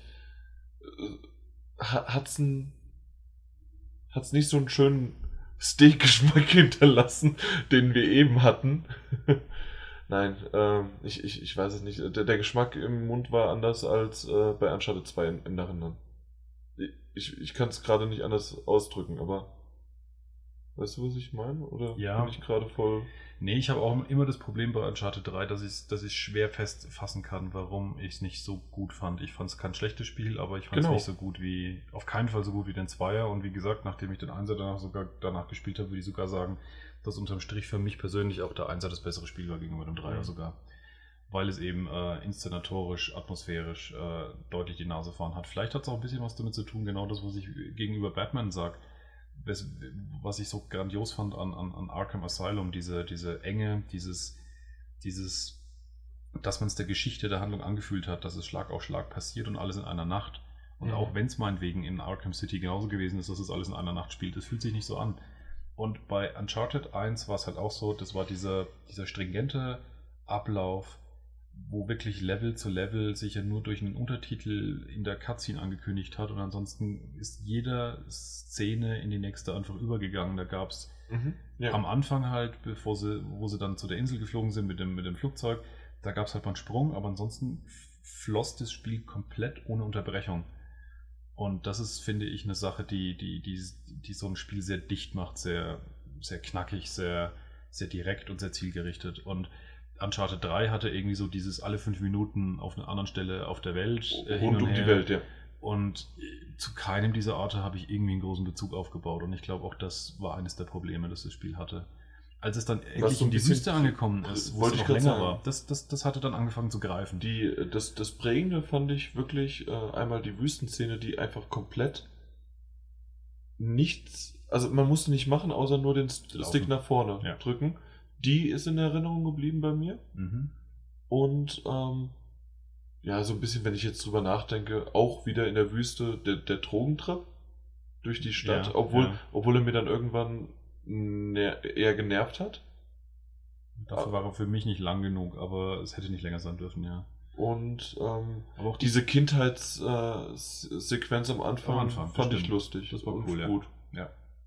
Aber wirklich so, äh, dann relativ früh am Anfang bis zum zweiten Drittel ist das Spiel ziemlich lang vor sich hin geplätschert. Ich weiß, man ist auf irgendeiner Burg in einem arabischen Land, glaube ich, gewesen. Mhm. In diesem, das Vorher waren wir noch in, das, in England irgendwie, oder war da in diesem Pub dieser Kampf? War, ist das England gewesen? Ja, genau, genau. Wo man dann im Lagerhaus einbricht. Mhm. Äh, was natürlich auch noch in Erinnerung geblieben ist, erinnere ich mich gerade, ist das äh, französische Haus, Herrenhaus, das dann abfackelt. Aber auch da weiß ich gar nicht mehr, Das weiß ich überhaupt nicht mehr. Ja, das war diese coole Feuersequenz, wo es hieß, das Feuer breitet sich dynamisch aus und so weiter und so fort. Dafür hat der Uncharted 3 ziemlich viel Werbung bekommen. Das sagt dir gar nichts mehr? Wow. Nee, also das ist mir ziemlich im Kopf geblieben. Ähm, aber ich wüsste zum Beispiel halt überhaupt nicht mehr, warum die da waren, wieso, wie sie da hingekommen sind und was es überhaupt ging. Irgendein Schiff? Nee. Das, das ja, war doch ja, und, und dann, das, das Schiff, was dieser der Schiffsfriedhof kam da noch. Der Schiffsfriedhof, Ja, stimmt. aber- wo dann auch die Wälder. Äh, Den habe ich aber primär als nervig in Erinnerung, ja, den Schiffsfriedhof. ja. Aber es ist alles so, ja, es sind alles so, so Fragmente und Bruchstücke, die ich nicht mehr so richtig zusammenkriege. Hm. Das war nicht eins. Irgendwie nicht so, ja. Es gab auch im 2 schon Sprünge, aber trotzdem war es nicht so, nicht so Das krass. wirkte aus einem Guss. Ja. Aber ja, du- das war unser Nachgetreten zu Uncharted. Als Aufhänger, dass es irgendwie eine ziemlich leere News zum Thema gab. Irgendwann kommt halt auch noch das der Filmmaster. Ja, das haben wir jetzt draus. Irgendwann, 7. 7. Oktober. Genau, ja, stimmt. Ich, also, das weiß ich. Wenn ich eins weiß, dann äh, frag mich nicht, wie die Frau heißt, aber ein Datum weiß Elena? ich. Elena. Elena heißt El Elena. glaube ich. Müsste stimmen. Ja, passt. Du hattest irgendwas vorhin gesagt, bevor, die, bevor das Mikrofon an war, dass äh, unsere geliebte Call of Duty-Reihe, Mhm. äh, warum auch immer, immer noch für die PS3 und Xbox 360 rauskommt. Ja, warum tun sie das nur? Also jeder andere merkt man ja gerade, springt komplett von, von ähm, den alten Konsolen ab. Das ist schade für diejenigen, die nur eine alte Konsole haben. Ich habe so ein bisschen die Hoffnung, davon hören nicht so ganz so viele zu, dann sind weniger Leute sauer auf mich. Aber der Punkt ist, auf den ich Warum hinaus will, ist Du hast, du hast doch mit den alten Konsolen so viele Spiele, die du noch spielen kannst. Also ich- du Ja. kannst mir doch nicht erzählen, dass die die alle schon gespielt haben. Nein, aber tatsächlich, also jemand zumindest, der den letzten Konsolensprung mitbekommen hat und so ein bisschen auf dieselbe Wirkung hoffte, der wird schon bitterlich enttäuscht, weil der, die, die Geschwindigkeit, in der die alten abgesägt werden, ist schneller als beim letzten Mal. PS2, äh, vor allem die PS2, bei der Xbox 1 bin ich mir nicht so ganz sicher. Ich glaube, nicht FIFA 16 auch für die PS2. die hat, die hat äh, die Xbox 1 ist, glaube ich, sehr schnell auf die, auf die Xbox 360 gesprungen und auch die Fans. Aber die PS2 hat sehr, sehr, sehr lang noch ähm, Nachschub bekommen Mhm. und sehr Ja. erfolgreiche Spiele sind gekommen. God of War 2, wenn mich jetzt alles nicht alles täuscht, ist rausgekommen als Exklusivtitel für die PS2, nachdem die PS3 erschien. Das ist, muss man sich mal durch den noch zu Und wenn, dann war es aber, aber nur äh, am ganz Ende wenige. des Zyklus, Ja. äh, beziehungsweise Ende des Zyklus sozusagen wirklich äh, Ich glaube aber tatsächlich, dass es stimmt, weil ich mich schon mal extrem drüber gewundert habe, weil ich mir sowas heutzutage überhaupt nicht mehr vorstellen kann. Dass so ein Gigantentitel jetzt auf der PS3 rauskommt und sonst Ähm, nirgendwo anders. GT, GT 4, 5 kam auch noch für die PS2 raus und hat dann ewig für die PS3 gedauert. War auch sowas. Wie God of War. Äh, GTA 5 meinst du jetzt? Oder Nee, nee, Gran Turismo? G- Gran Turismo. Ja, aber es war noch nicht draußen, die PS4, als es rauskam. Nee, nee, nee, PS3. Die PS3. Ja. Also der Sprung von PS2 auf PS3. Ja. Auch da. Dass es für die PS2 rauskam, Mhm. am Ende nochmal irgendwie und für die PS3 äh, halt dann auch noch nicht. Und es hat dann ewig gedauert, bis da was rauskam. Ja, bis, bis äh, Gran Turismo 5 kam, das hat ewig gedauert, ja. Genau. Wir warten ja immer noch auf ein Gran Turismo 6. Oder? Ist es jetzt Nee, 6 das, oder nee, 7? der, der 6er kam dann irgendwie anderthalb Jahre später dann sogar noch auf der PS3 raus. äh, dann sind wir jetzt bei 7. Sorry, ich Ja, genau, bin kein. Rennen, aber Ist aber, glaube ich, noch gar nicht offiziell angekündigt. Aber es wird sicherlich angeben, aber ich glaube, es ist noch nicht angekündigt. Es gibt auch immer einen äh, ersten, äh, erst das Hauptspiel, dann noch einen Prolog. Und ja, den- eigentlich erst den, ein Prolog, dann das Hauptspiel. Oder nein, es nein, ein nein, nein, nein, nein, das ist ein Prilog, ist doch klar. Die, die schreiben das immer nur falsch. Ähm, das habe ich jetzt endlich exklusiv hier rausgefunden. Nein. Und ähm, den, Prolog haben sie aber gleich ganz weggelassen. Diesmal. Dann beim Weißt du beim das? Sechser. Ja. Nee, beim Also 6 beim haben wir 6, nicht. beim 6 haben sie weggelassen. Ja. aber was wirklich immer so? Ich weiß nur, dass es beim 5 so war, aber ich weiß nicht, ob es früher auch schon Prolog-Titel gab. Hör auf nachzufragen. Mhm, mhm, mhm. Es wird dünner, das Eis knirscht schon. Man sollte niemals mich richtig tief hinterfragen. Ja, ich merke schon. Mhm. Oh gut, was wir eigentlich erzählt haben. Ähm, Call of Duty Stimmt. kommt auf PS3 und Xbox 360 und ich persönlich halte diese Entscheidung für einen ganz, ganz großen Schmarren. Ähm, Ubisoft hat vor einiger Zeit angekündigt, dass die alten Konsolen für sie mehr oder weniger gestorben sind, dafür kommt nichts mehr. Ja. Äh, Fallout 4 haben wir jetzt auch noch verbrieft gehört, vor kurzem wird nicht mehr kommen für die alten Konsolen.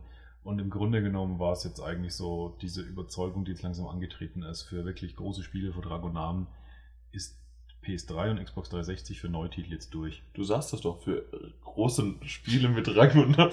Nein. Ja, Nein, nein, also das, äh, ähm, die, die zuhören, äh, regelmäßig zuhören, wissen, dass ich zumindest den Singleplayer gerne spiele und ich werde den auch weiterhin äh, auch von dem dann spielen. das stimmt. Also insofern, was die Spiele angeht, bist du noch ein größerer, hast du noch größere Berührungspunkte als ich. Ja. weil ich die eigentlich gar nicht mehr anfassen will. Ähm, bei mir ist der Unterschied sozusagen, dass ich eine, eine gewisse Achtung für die Serie, für ihre Bedeutung in der Industrie halt sehe, Mhm. aber in keinster Weise für mich persönlich als Spieler, da bin ich, da bietet mir diese Serie in keinster Weise irgendwas, was mich fasziniert. Mich fasziniert der Erfolg dieser Serie. Das ist so das, was ich sagen kann. Aber ich kann mir nur vorstellen, warum es immer noch für die PS3 und Xbox 360 ist. Weil So Geld. wie. Ich wollte es ein bisschen mit einleiten, mit äh, so wie wir unseren Standardspruch für diese äh, Amerika-Reise ja, eingeleitet haben mit weil Geld. Ja. Also anders kann man sich tatsächlich nicht erklären, weil auf der einen Seite ist die Call of Duty-Reihe schon seit einiger Zeit ja in der Kritik, dass sie äh, technisch nicht rausholt, was rauszuholen wäre, dass es mal grundlegende, tiefgreifende Einfach Bearbeitung der Engine. gehört. Ja. Also die Leute, die geben sich ja schon damit zufrieden, dass sie gar nicht so sehr sozusagen nach Gameplay-Änderungen schreien, wie es äh, viele zum Beispiel bei Assassin's Creed ja tun, dass es Mhm. endlich mal so ein bisschen abwechslungsreicher werden müsste. Das wollen die Leute ja gar nicht. Es geht ums, ums Basisfundament. Es wäre einfach mal eine neue Engine, der man das ansieht, dass sie neu ist, ganz geil.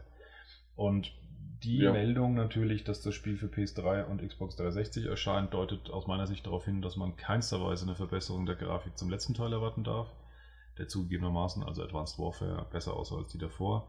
Aber ich glaube auch nicht halt alles rausholt, was so möglich Nö, gewesen wäre. absolut nicht. Und gerade weil es ja auch noch für die alte Ja. Generation war. Aber ähm, ich weiß noch damals, wie ich das gespielt habe und man quasi auf dem Pfad, der den Singleplayer vor, also der der Singleplayer vorschreibt und wie man das so alles hat und macht und tut, sah die Grafik gut aus. Natürlich ist sie keine die Order 1886 äh, Grafik gewesen, die äh, nur PS4 optimierte sonst was ist. Aber es war akzeptabel für Next Gen. Obwohl es auch noch für die alte rauskam. Bei Advanced Warfare ist es wirklich nicht aufgefallen, dass es noch für die alten Konsolen kam, weil es halt der Standard war. Fast alle Spiele, die da kamen, äh, kamen für die alten. Ähm, aber jetzt ist tatsächlich die Zeit halt schon eine andere und das, das beginnt so ein bisschen zu riechen. Das ist, dass die Entscheidung jetzt noch gefällt wird. Und wie du sagst, die einzige Erklärung aus meiner Sicht, weil sämtliche großen Publisher, ähm, die ja auch Marketingabteilungen im Hintergrund haben und, und, und äh, Wirtschaftsvertreter, die Mhm. durchrechnen und erfolgreiche Spiele auch mittelfristig haben wollen, sind alle zu dem Entschluss gekommen, es lohnt nicht mehr. PS3, Xbox 360 ist durch. Dass Activision darauf noch setzt, ähm, ich, ich, ich streite jetzt mal ab, dass man solche wichtigen Entscheidungen bei Activision trifft aus, der, aus dem Impuls heraus, alles für die Fans.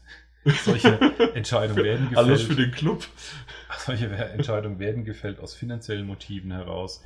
Und da ist man bei Activision halt der Meinung, man kann wahrscheinlich nochmal ein paar hunderttausend bis vielleicht sogar Millionen mehr abgreifen, wenn man eben auch noch auf den alten Konsolen verkauft, weil es halt doch noch einige Fans gibt, die die neuen Konsolen noch nicht haben und, noch äh, warten, bevor sie und man halt wahrscheinlich die Konvertierungstools dementsprechend hat.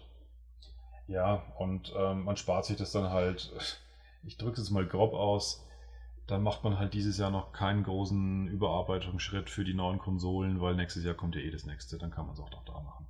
Oder vielleicht Es ist, Jahr. ja, es ist ja immer noch nächstes Jahr. Genau. Und das kann man noch nächstes Jahr sagen. Ja, das ist irgendwie ein bisschen schade, dass da auch irgendwie alles auf der Stelle tritt.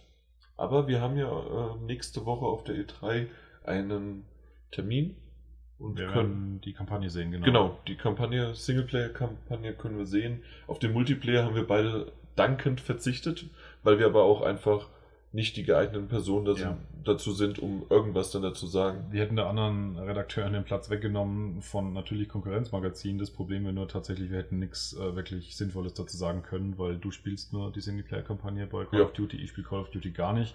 Ich kenne zwar grundsätzlich Multiplayer-Modi in 3D-Shootern, aber eben nicht speziell den von Call of Duty, woraus wirklich ankommt. Das Richtig. heißt, die echten Details und Feinheiten könnte ich eh nicht sauber vertreten und erklären, was Genau. da jetzt neu oder anders ist als bei anderen. Also da gibt es zwei Teams, die spielen gegeneinander. die erschießen sich, glaube ich. nein, nein, das sind Markieren. Mark markieren, ah, ja, richtig, genau. Oh, ich weiß noch damals auf der Playstation. Nee, äh, das habe ich auf dem PC gespielt. Da gab es ein Paintball-Spiel. Das war super. Ja, das stimmt. das, ich, ich weiß nicht mehr, wie Der das heißt. 3D-Shooter ohne Gewalt. Wahrscheinlich Paintball. Punkt. Vielleicht einfach nur. Und äh, damals gab es noch Demos, aber Ah. so Demos, dass man sogar einige Level, äh, Karten online spielen konnte, ohne dass man was dafür bezahlen musste. Tja. Und da, das gab drei, vier Maps und die habe ich gespielt. Und die waren gut und es hat Spaß gemacht. Das ist eine verrückte Zeit gewesen, die Vergangenheit. Also, also ganz, ganz ehrlich, also das ist crazy. Ja. Auch, Aber Zukunft, beziehungsweise aktuelle News. ja, was auch crazy ist, und es tut mir leid, dass ich es erwähne. Es tut mir leid, dass ich, dass ich sage. was jetzt kommt. Ah, The Last Guardian. Äh, ja, genau. Da hat letztens der Guardian äh, darüber eine News gebracht und das war die News. Punkt. Tschüss. Das ist nicht unser Karlauer, dass es der Guardian gebracht hat, dass sie wissen oder dass sie glauben zu wissen, dass The Last Guardian kommt. Und ich habe einen Artikel nochmal gefunden, der nochmal bestätigt, dass ähm, das Gerücht seit wohl einigen Wochen in verschiedenen ähm, Medien herumgeistert, dass man Informationen hätte, dass da was kommt. Woraufhin dass ähm, die Seite, die es geschrieben hat, darauf hingewiesen hat, dass genau dieselbe Gerüchtewelle vor jeder E3 die letzten Jahre zustande kam. Und das, was jetzt aber noch ganz verrückt passiert ist, ist, ähm, Es ist einfach ein Running Gag, fertig. der PlayStation Nation Podcast. Ich zitiere, da wurde gesprochen, jetzt in, der, in einer jüngsten Folge, die am 8. Juni veröffentlicht wurde. Ich äh, übersetze es jetzt gerade mal so beim Lesen Frei. frei. Ich habe eine lustige Geschichte über Last Guardian gehört, sagte da der Sprecher Gilray in der Episode. Ein gewisser, das Team eines gewissen Jemands ähm, arbeitet an dem Titel. Und dieser gewisse jemand ist derjenige, der bei der Architektur der Vita und der PS4 geholfen hat. Ich glaube sehr fest daran, dass er und sein Team die Entwicklung von Last Guardian übernommen haben und zu Ende führen. Mark Cerny? Das wäre Mark Cerny, ja. Ich, ich, Und du weißt, wer es ist, genau. Du hast den Namen ich, ich jubel gerade innerlich. Ja, ja, ja. Es ist schön, dass du aus deinem dein Aus Versagen, meinem dein Fehler. Versagen in, den, äh, in unseren Quiz-Duellen. Also ganz ehrlich, da merkt man doch sofort, äh, dass unser Quiz hat was gebracht. Und wenn nur dafür. Was interessant ist, ist an diesem neuesten Gerücht, dass es sich so plausibel anhört. Wenn Sony wirklich noch in irgendeiner Weise ähm, Entwicklungsarbeit in The Last Guardian steckt, was ja bis heute immer noch behauptet wird, dann Ja. ist Sony sicherlich inzwischen daran interessiert, den Kahn nicht weiter vor sich hin dümpeln zu lassen, sondern irgendeine Struktur Form, eine. Struktur reinzubringen. Und ähm, Mark Cerny ist jemand, der die wenigste Zeit seines Lebens sozusagen an einer Stelle gearbeitet hat mit Mhm. einem Team, sondern der über die gesamte Entwicklungszeit von Sony und PlayStation in Teams gehüpft ist, diese beraten hat, unterstützt hat und aufgebaut hat. Da war er zum Beispiel sehr stark bei Naughty Dog dabei, der war bei dieser Ice-Gruppe dabei, die, ähm, das ist eine spezielle Ice-Gruppe. Taskforce sozusagen von Sony, die, ähm, die die Exklusivtitel sozusagen technisch designt. Okay. Ja, habe ich, also, habe ich noch nie gehört, dass es eine Eisgruppe gibt. Ja, die habe ich letztens erst wieder gehört, dass die ähm, bei The Order war die auch wieder aktiv. Also die Mhm. machen weniger, wenn ich das richtig verstanden habe, wirklich sozusagen die Gameplay-Fragen, sondern da geht es sehr, sehr stark darum, die Konsolen eben wirklich auszureizen. Aha. Und ähm, natürlich dann eben auch die, die Hardware-Designs. Also äh, das sowohl- SEK sozusagen von Sony. Ja, ja das, also SDK hatte sehr viele Anpassungen wohl auch mit äh, entworfen für, für, die, für die PS3 damals schon. Als äh, die erste Version draußen war und das alles eine Katastrophe war, Mhm. wurde er auch wiederum mit hinzugezogen, dass er da Optimierung durchführt, um die SDKs besser hinzukriegen. Okay. Und insofern ist er halt wirklich genau der Typ, den man erwarten könnte, der halt gerufen Also wird, um und aus dem. Dreck zu ziehen. Mhm. Und Der Mann fürs Grobe. kann man das Grobe, ja. Und ähm, gleichzeitig hat er ja selber aber auch ein Studio oder beziehungsweise hat Verbindung zu einem Studio zumindest, die ja dann zum Beispiel NAC gemacht haben, Mhm. ähm, wo er da mit starken Einfluss mit hatte. Also insofern würde das schon alles sozusagen grundlegend passen. Ähm, das Schlimme ist nur halt wieder, es ist halt The Last Guardian und bisher haben wir da gelernt, dass jedes Gerücht, das darauf hinweist, dass irgendwas vorangehen könnte, bei Last Guardian grundsätzlich falsch ist und sich nicht bewahrheitet. Sogar eigentlich eher das Gegenteil bringt Ja, und es noch weniger oder gar nichts mehr gibt. ja. Es gibt einfach kein Lebenszeichen, außer dass, ja, äh, die Lizenz wurde erneuert. Stimmt, ja, nachdem sie es kurz mal vergessen hatten. Ja, gut, aber das haben sie in letzter Zeit oder in den letzten Jahren öfters mal. Ja, genau. Aber ansonsten ist einfach kein Lebenszeichen da. Und selbst für ein für einen Titel, den die oder eine IP, die man ja schon so sagen kann, ähm, der, den sie nicht mehr produzieren. Das, das Ding ist zu einer IP geworden, bevor das erste Spiel rauskommt, ja. ja. ja. Aber ja. also bevor, also selbst wenn sie es nicht mehr produzieren würden, würden sie ja trotzdem die Lizenzen verlängern würden, damit es kein anderer macht. Also das so oder so. Wahrscheinlich, ja. Mein Gott, so Ja. teuer ist es nicht. Ja, genau. Allein nur, dass ja, wie du selber sagst, sich dann irgendeine kleine Klitsche auf einmal den Namen holt und dann das Last Guardian Spiel rausbringt. Das wäre natürlich schon irgendwie da. ganz, ganz seltsam. Ai, guck mal. Das wird der neue Mobile, äh, Mobile Game Klassiker von Konami. das wäre schön. Die sichern sich The Last Guardian. Das ist eine traumhafte Überleitung, die du gebaut hast, weil ich habe nichts mehr zu sagen zu Last Guardian. Also, und das Schöne ist, ich habe null Ahnung, was du eigentlich. Äh, das kann man mal kurz erwähnen, so als Hintergrund, äh, dass man. Äh, na, dass Martin sich so ein bisschen. Übrigens, Martin alt, ne? Falls. Ja, denke ich mal aber schon. Ja. Ich glaube, die meisten hören das inzwischen, ja. Jawohl, aka Chris. Ja, das Ja. ist auch mal falsch gelaufen in einer Diskussion im, im Threadzone Podcast. Ja, genau. Nee, auf jeden Fall äh, Konami. Ich hab's vergessen, was ich sagen wollte. Konami. Ja, genau. Ähm, ich äh, muss mal dazu sagen, wir sind hier irgendwie, ähm, ich habe es ja schon Alan Wake Village genannt, wo wir hier sind. Ähm, das wirkt sehr ländlich. Ähm, das ist so ein bisschen der Yeehaw-Teil der USA. Aber unsere User wissen natürlich nicht, was Alan Wake ist. Oder Alan Wake. Hm, Doch, glaube ich schon. Nein, nein, das- Teil das der ist- User weiß, was Alan Wake ist. Nein, nein, das ist Microsoft exklusiv. Ähm, auf jeden Fall ist hier die äh, Internetleitung genauso, wie man sich das erwartet. Ich hatte bisher keine. Probleme mit. Ich krieg die scheiß News wieder nicht auf. ähm, deswegen kann ich es noch einigermaßen aus der Erinnerung jetzt nochmal sagen, was ich schon gelesen habe. Auf jeden Fall, die Zusammenfassung ist, dass es sehr stark danach riecht, dass äh, Metal Gear Solid The Phantom Pain Microtransactions enthalten wird. Und wie finden wir das denn? Ich weiß nicht, ob man mich jetzt laut auf, ausatmen hören. Aber, also, sagen wir mal so, Mikrotransaktionen finde ich generell immer scheiße. Sage ich mal gerade heraus. Mhm. Wenn sie aber nicht stören, ist es so, dass es mir dann auch wieder egal ist. Also es sieht so aus, dass es wohl irgendeinen Shop gibt, aus dem es Hinweise gab, dass da Microtransactions mit rein verflochten werden, dass es wohl irgendwelche Platzhalter in, in Demos oder ähnlichem Aha. gab, wo man die schon gesehen hat. Und es gibt auch einen Satz, wo ein Spieler versucht hat, an, als er ein Demo eben gehabt hat oder Zugriff in Demo gehabt hat. Und ähm, in Metal Gear Solid wird man ja so eine eigene Basis haben, die man ausbauen kann Mhm. Was aber anscheinend auch wirklich Zeit dauert und hat versucht, den Basisbau zu beschleunigen und hat einen Hinweis bekommen, dass das nicht im Offline-Modus möglich ist. Was daran darauf hindeutet, dass man eben online sein muss und überprüft werden kann, ob man das darf, an was mag das, Das wohl hängen. Wird also ein Simpsons Tapped Out das werden. klingt tatsächlich genau nach so einem Zeug. Und wenn es das wäre, das wäre natürlich nicht so ganz so schön. Nein, also das wäre auch, äh, also das, dass du halt wirklich äh, 24 Stunden Echtzeit brauchst, um deine Basis auszubauen. Und für, für 20, was wär's denn, äh, Füchse, für 20 Füchse kannst du das dann vorspulen. Und die 20 Füchse kosten dann irgendwie 2, 3 Euro. Sowas in der Art? Geht das sowas Äh, hin? Vielleicht, ja. Ja, also das wiederum, das, das gehört einfach nicht in einen Vollpreistitel rein.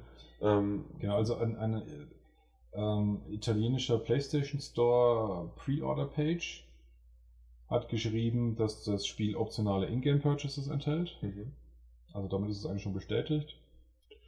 Also, wer hat das gesagt? Auf einer italienischen PlayStation Store Pre-Order Page wurde das gesehen. Oh.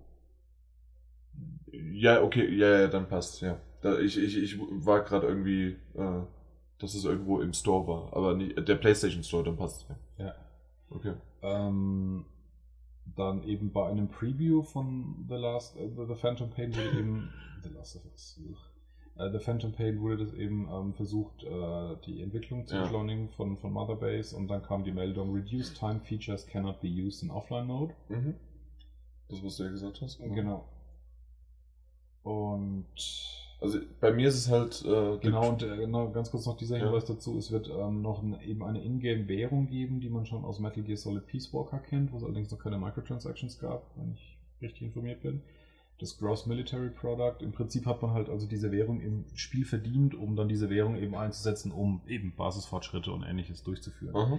Und das ist natürlich auch ein weiteres Einfallstor, wenn man ohnehin schon äh, Microtransactions drin hat, dass man dann am Ende auch diese Währung dann wiederum kaufen können wird. So. Das ist jetzt alles nur momentan Gerüchte, Spekulationen, Vermutungen. Aber ähm, tatsächlich findet man eben schon einige Themen dazu, wo sich Fans schon Sorgen machen dazu, was ich gut verstehen kann. Sorgen definitiv, wenn es zum Beispiel, aber wenn du, du hast ja jetzt die, ähm, die Währung genannt und Mhm. genau das äh, gab es bei The Crew zum Beispiel auch.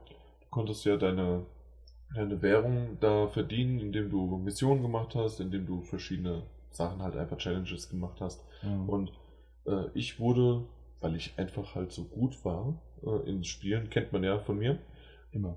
ja, definitiv, ähm, wurde ich mit Geld zugeworfen und aus dem Grund war es mir nicht wirklich wichtig und äh, ich, ich war nie in diesem Drang, dass ich irgendwas verdienen musste, um mir ein neues Auto zu kaufen oder um einfach voranzukommen. Aber die gab's. Man konnte halt bis zu, ich meine, im Store 60 Euro oder sowas für diese Dinge ausgeben. Und wenn, je nachdem, wie es gemacht ist, bei Assassin's Creed Unity war es ähnlich, nur da hat es dann angefangen mit, ja, diese Kiste können Sie nur öffnen, wenn. Nee. Und da ist es halt dann irgendwann halt in die Hose gegangen.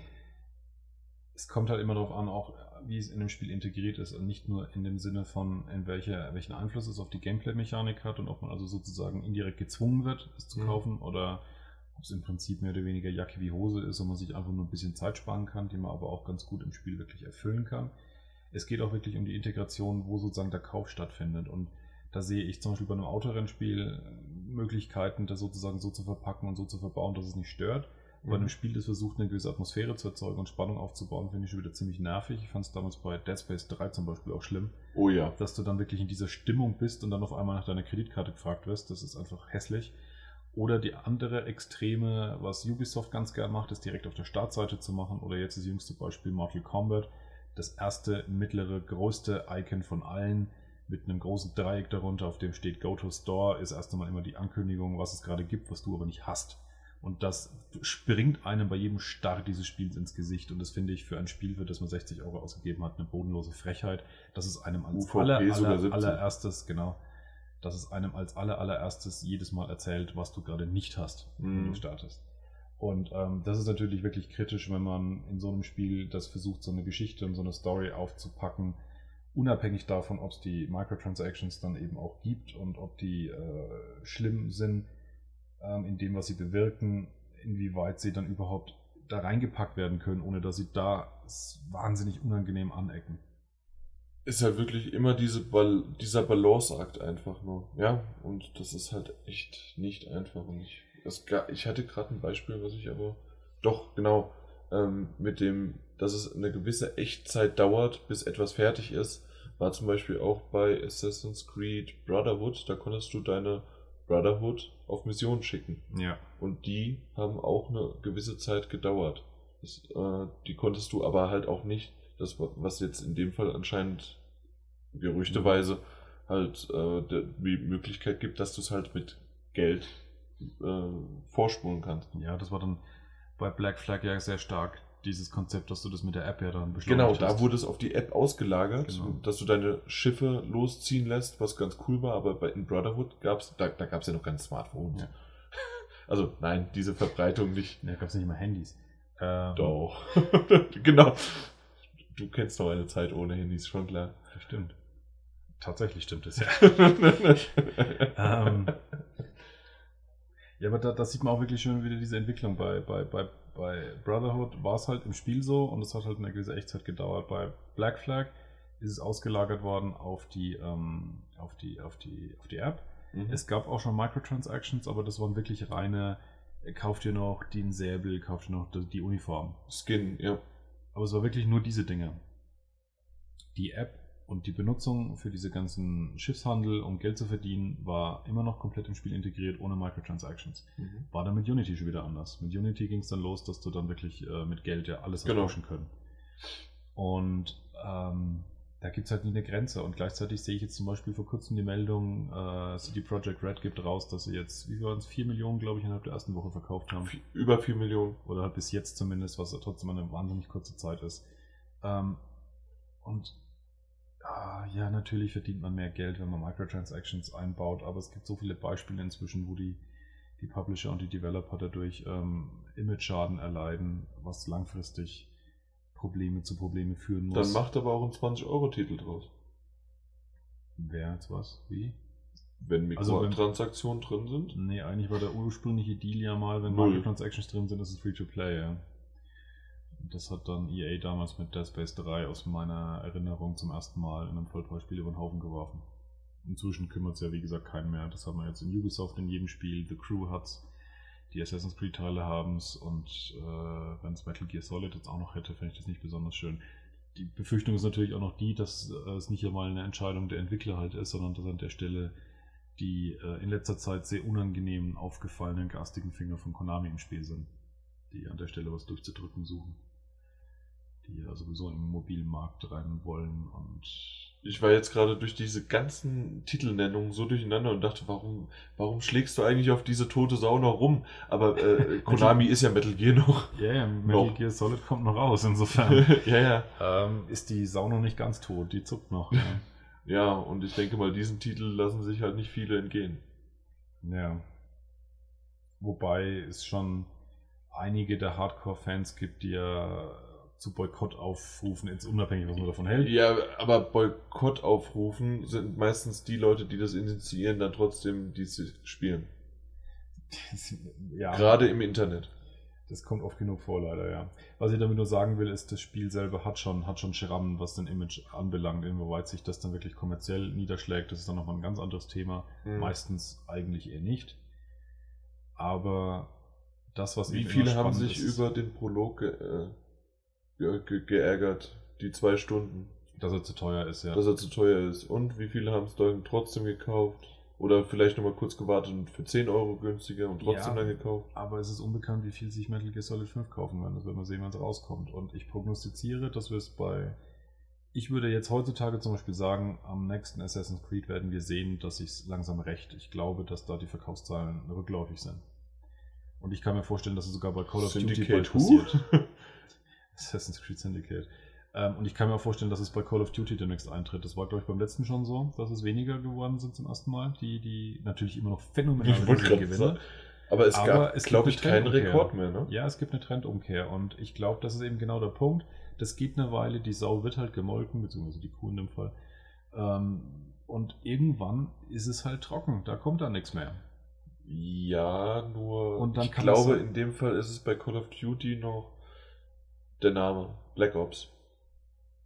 Mal gucken. Ähm, Die, die Reihe halt einfach. ja, aber ja, Also da kann ich es mir gut vorstellen, dass es da wieder der, der Name ist, weil Advanced Warfare war halt einfach, ja, war was, war, war quasi eine neue IP innerhalb der Call of Duty-Reihe mh, und das ist wieder was vom alten Schlag und du weißt, wie die Leute abgegangen sind. Wir haben den Trailer hochgeladen. ich habe auch viel gelesen, dass die Leute enttäuscht waren, dass es doch wieder ähm, Science-Fiction-Szenario ist. insbesondere in direkter Aufeinanderfolge nach dem Advanced Warfare und sehr viele Ähnlichkeiten damit zu haben scheint. Muss ich die Leute natürlich fragen, ja, aber super toll, warum ist es denn jetzt noch eine eigene Sub-IP, Black Ops, wenn es im Prinzip jetzt genau dasselbe nachmacht, was wir gerade eben schon hatten? Wird es denn aber so ähnlich sein? Es, also der Trailer, finde ich persönlich, ist, hat schon einige Anleihen. Ich meine, der klaut auch sich ganz gut aus der Stimmung und aus der Thematik von, von Deus Ex, von, von Geschichte und von Welt. Ähm, aber es ist, es ist halt schon sehr, sehr eng verwandt, wenn man sich so früher die Unterschiede der einzelnen Call of Duty-Teile anbelangt. Da gab es ja schon erhebliche Sprünge und, und, äh, und ja. Abwechslungen. Und die sind jetzt in diesen beiden direkt aufeinanderfolgenden Titeln schon erschreckend gering, finde ich. Die, die, die Dinge, die die Titel voneinander trennen. Mhm. Ja. Black Ops, das erste, ähm, was ja in den, ich glaube, 70ern oder so gespielt hat, 60er, 70er sogar. Boah, guck mich mal an. Der erste Teil. Äh, Black Ops habe ich nie gespielt. Und äh, Modern Warfare 3 waren auf jeden Fall aufeinanderfolgende Titel. Und Modern Warfare 3 ja wiederum ein, ein, ein ich sage jetzt mal, zeitgenössischer. Ja. Und das ist natürlich schon ein sehr viel größerer. Oder man denke an äh, World at War und danach kam Modern Warfare 2, also ein yeah. ähm, Second World äh, Second World War Shooter war das noch, das World at War, wenn ich mich recht erinnere. Mhm. Und dann wieder rum Modern Warfare 2. Also da gab es einfach diese, diese wirklich unterschiedlichen Gesichter, die die Call of Duty Teile hatten. Und das ist jetzt schon wirklich sehr, sehr, sehr niedrig ge gegenüber äh, Science Fiction Version 1 und Science Fiction Version 2. Ja, also viele Ähnlichkeiten. Ja, ja das stimmt schon. Naja. Ich bin trotzdem gespannt was, was, was wir sehen werden. Wahrscheinlich auf der E3 selbst äh, bin ich ja schon ernüchtert worden von dir, dass wir wahrscheinlich nur einen Extended Trailer vielleicht, so wie letztes Jahr, sehen werden für das, was, also die Öffentlichkeit bekommt einen Trailer und dann bekommen wir drei Minuten länger. Ja, so war es letztes Jahr. Da macht man mit Activision direkt als Pressevertreter explizit einen Termin aus und ja, dann kriegt man den Trailer von der Pressekonferenz, den zu dem Zeitpunkt alle schon gesehen haben, einfach nochmal aufgesetzt und dann nochmal eine dreiminütige Fortsetzung. Das ist natürlich schon so als ähm, Hooray!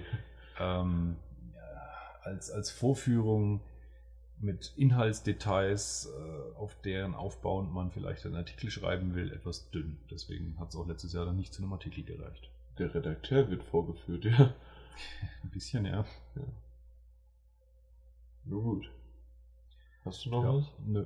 Das war so aus meinem Tschüss. kurzen Pausen, was mir so aufgefallen ist. Ja, ich glaube, wir gehen ins Bett. Wir sind im Bett. Ich bin sogar schon bettfertig. Das ist schön, dass ich mittlerweile äh, in der Zeit, wenn wir halt live quasi voreinander aufnehmen, Martin als äh, Gesichtsmimiken sehe, während er, also wie, die, wie er reagiert auf das, was ich sage. Schmerzverzerrt. Wa warum? Man darf doch mal sagen, wie man, wie man hier liegt. Ja. Ja. Na gut. Ich glaube, besser wird's nicht.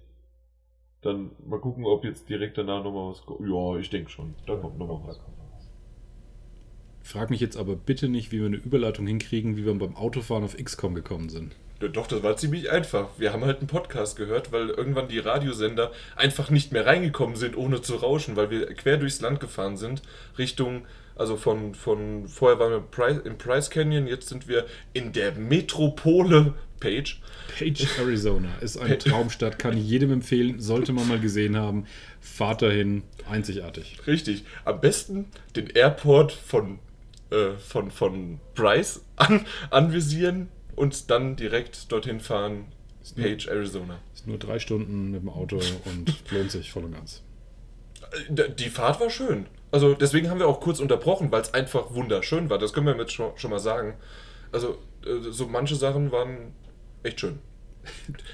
Schön war's. Wir haben über XCOM gesprochen. Genau, XCOM. Punkt. Und dass die Kämpfe, dadurch, dass es rundenbasiert war, dass du sehr viel Micromanagement hattest, dass du alles entscheiden musstest, bis du es eingestellt hast, bis so eine Runde ablief. Ja. Dass so ein Kampf über eine Stunde dauern konnte und wenn sich so durch bestimmte Spielsituationen Kampf für Kampf für Kampf gereiht hat, hat sich jemand in den Spiel. Und das ist eigentlich so der, finde ich persönlich, der, die, die große Leistung von diesem äh, XCOM Reboot, dass sie es geschafft haben, zu zeigen, dass ein Spiel das rundenbasiert ist, verdammt gut funktioniert und gleichzeitig auch noch schnell sein kann. Die Kämpfe dauern selten länger als 20 Minuten.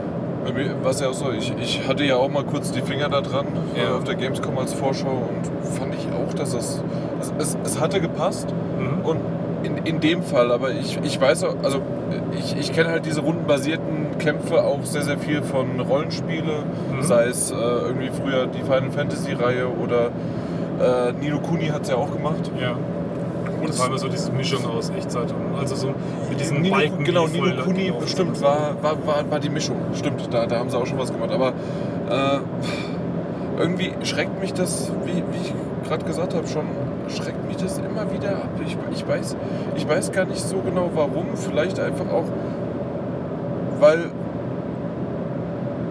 weil ich da einmal, wenn ich die komplette Kontrolle hätte, wüsste ich aber auch, um fair zu sein, dass ich komplett überfordert wäre. Also um die, diese ganzen, das, äh, man muss ja, gerade bei XCOM ist es ja so, dass man Strategie, genau, wenn es in Echtzeit Echtzeit wäre, hättest, genau.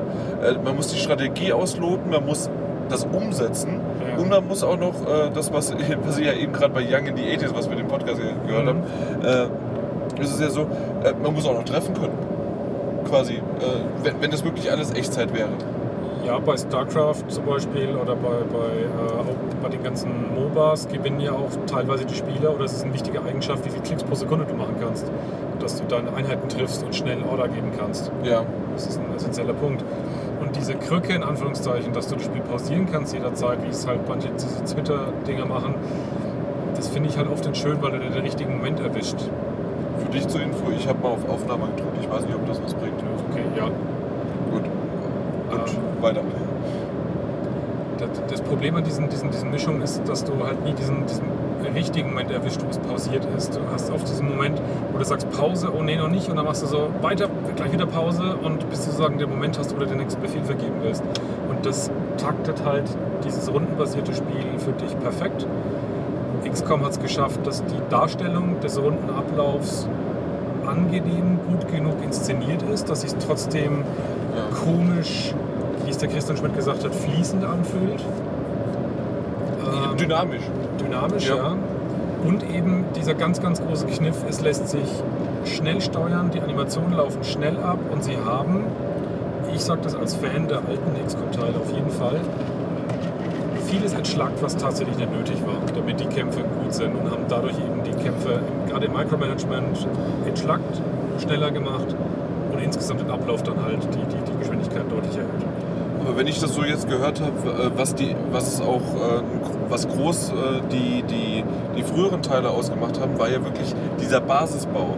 Ja. Der ist ja bei dem Reboot von XCOM eher in die Richtung gegangen, du hast eine Basis, du kannst Upgrades bauen, machen und tun, aber ähm, du hast nicht so, wie ich das gerade gehört habe, du kannst deine Grundmauern neu aufbauen, du kannst, äh, du kannst verschiedene Eingänge setzen und äh, alles. Mögliche. Da- Das, das ist weggefallen, oder? Es gibt mehrere große Unterschiede zwischen dem, dem Reboot und dem alten Basisbau. Der erste Unterschied ist, du hast im neuen nur eine Basis. Im alten war es tatsächlich das, dass du am Anfang mit der Basis gestartet hast, musstest erstmal diese schwierige Entscheidung treffen, wohin auf der Welt. Genau, äh, äh, wohin und Genau. kannst du, konntest du da auch in, an verschiedenen Ländern, also die Basis Du aufbauen? konntest theoretisch die auch mitten aufs Meer setzen, deine Basis. Nee, ich meine dann die zweite oder die dritte, egal welche. Und du konntest irgendwann halt eine neue Basis bauen und dann, die konntest dann auch hinsetzen, wo du wolltest. Wenn Aha. du blöd warst, hast du sie 10 Meter neben der ersten gesetzt. Und dann haben sich halt die Radardinger zu fast 100% überschnitten, die, die. Yay. Dann warst du halt selber schuld und doof. Aber wäre gegangen, ja. Ähm, also das war völlig Also der, frei. der Blödheit ist keine Grenze genau. gesetzt. Du hast die R-Kugel frei drehen können und hast halt irgendwo hingeklickt, Okay. wo du sie haben wolltest. Mhm. Also das ist der erste wichtige Unterschied, das haben sie eliminiert. Dafür haben sie bei dem neuen Spiel ähm, das Konzept von Satelliten eingeführt, dass du über Länder Satelliten abschießen konntest, damit du ähm, eine Kontrolle, eine Übersicht über dieses Land und die Ereignisse dort hattest, um einzugreifen, bevor zum Beispiel so ein Terrorangriff stattfindet, Aha. dass du es vorher hast anfangen können. Ähm, der zweite wichtige Unterschied ist, dass die Gegner nicht mehr angreifen bei dem Reboot, wodurch das ein Die agieren nur, ne? ne äh, reagieren nur. Ja, also sie greifen halt deine Basis nicht mehr an, sagen wir mal so. Okay. Ähm, das Okay. ist halt in den alten Teilen tatsächlich noch passiert und deswegen war es sinnvoll beim Basisbau auch dieses Element mit zu berücksichtigen, weil wenn es dann in diesen Kampfmodus gegangen ist, sah dann das Schlachtfeld auch wirklich genauso aus wie deine Basis. Also das hat sich davon abgeleitet, wie du es gebaut hast. Und wenn du da halt auch, wie, äh, wie es gerade erwähnt wurde, ähm, du die erste Basis, die du geschenkt bekommen hast, so gelassen hast, hieß es halt, dass du an vier komplett verschiedenen Punkten in deiner Basis Einfallstore hattest. Das heißt, die war scheiße zu verteidigen. Ähm, das ist weggefallen. Was du aber nach wie vor hast beim neuen ist, dass du neue, ich sag jetzt mal, Räume baust. Also du startest nur mit ein paar Standardräumen und musst halt zusätzliche Räume du kannst bauen. deine Basis erweitern, quasi. Du kannst deine Basis erweitern. okay. Ähm, der Unterschied war auch noch, im alten ging es nur in die Fläche, im neuen geht es auch in die Tiefe. Ähm, da musste dann auch erst zum Teil Erdreich wegbohren und so weiter und so fort. Und das, was das neue XCOM mit reingebracht hat, ist, dass sich Räume Synergieeffekte haben konnten, wenn sie aneinander an, an, äh, anliegen. Das heißt, Das heißt, ja. Sie haben diesen, du hast nicht mehr darüber nachgedacht, wie gut ist meine Basis zu verteidigen, wie setze ich die Räume, sondern du überlegst jetzt, wie setze ich meine Räume, damit sich die Räume unterstützen. Wenn zum Beispiel zwei, drei Satellitenkontrollzentren ähm, nebeneinander sitzen, dann hast du so und so viel Prozent mehr Abdeckungsqualität. Äh. Ja, und jetzt, ist, äh, jetzt machen wir mal kurz Pause. ja. Und weiter geht's. XCOM. Im Kern finde ich eigentlich nicht, ist, äh, sorry, Ja. ich weiß nicht, ob du es jetzt eben gerade erwähnt hattest oder nicht, dieser Synergieeffekt und die, Mhm. äh, die Erweiterung deiner Basis und so weiter, aber was hat dir das wirklich gebracht? Weil, also bei dem alten habe ich es mir jetzt äh, wirklich bildlich vorstellen können, Mhm. Ja. was machen, aber was bringt dir das da? Außer vielleicht das ein oder andere Upgrade, äh, dass du mehr von der Welt sehen kannst, dass du mehr deine, äh, deine, deine Mannequins äh, halt aufrüsten kannst. Es waren halt Anpassungen der. Du hast sozusagen die Mechanik äh, des Spiels und XCOM ist ein sehr mechanisches Spiel. Konntest du in deine Richtung optimieren. Also zum Beispiel, dass ähm, deine Wissenschaftler 10, 20 Prozent schneller arbeiten. Oder dass eben die Satelliten, die du hochschickst, beziehungsweise die Anzahl an Satelliten, die deine Kontrollzentren ähm, äh, kontrollieren können, dass sie sich erhöht, wenn die Kontrollzentren untereinander verbunden sind. Oder du brauchtest auch Stromaggregatoren, die halt Strom für deine Basis liefern. Wenn du die aneinander gebaut hast, haben sie halt ein paar Prozent mehr Strom geliefert. Und Okay. der, der, weswegen das aber wichtig ist, ist, das Hauptelement von den XCOM-Spielen, das hatten die alten schon und das hat das Neue auf die Essenz getrieben, dass es wirklich spürbar ist in jedem Zug. Egal was du tust, egal welche Entscheidung du triffst, egal was du machst, egal für was du dein Geld ausgibst, egal welches Gebäude du als nächstes baust, egal was du als nächstes erforschst, jede dieser Entscheidungen, die du triffst, führt dazu, dass du eine andere Entscheidung gerade nicht triffst, die aber eigentlich fast genauso dringend wäre. Das heißt, es ist wirklich immer dieses Abwägen, dass du im Kopf hast, du musst jetzt drei echt dringende Dinge tun, für was entscheidest du dich. Und ich habe auch schon jetzt Gespräche mit Spielern geführt, die sagen, das gefällt ihnen gerade nicht an der XCOM-Serie, dass sie dieses Gefühl haben, dass sie nie Oberhand haben.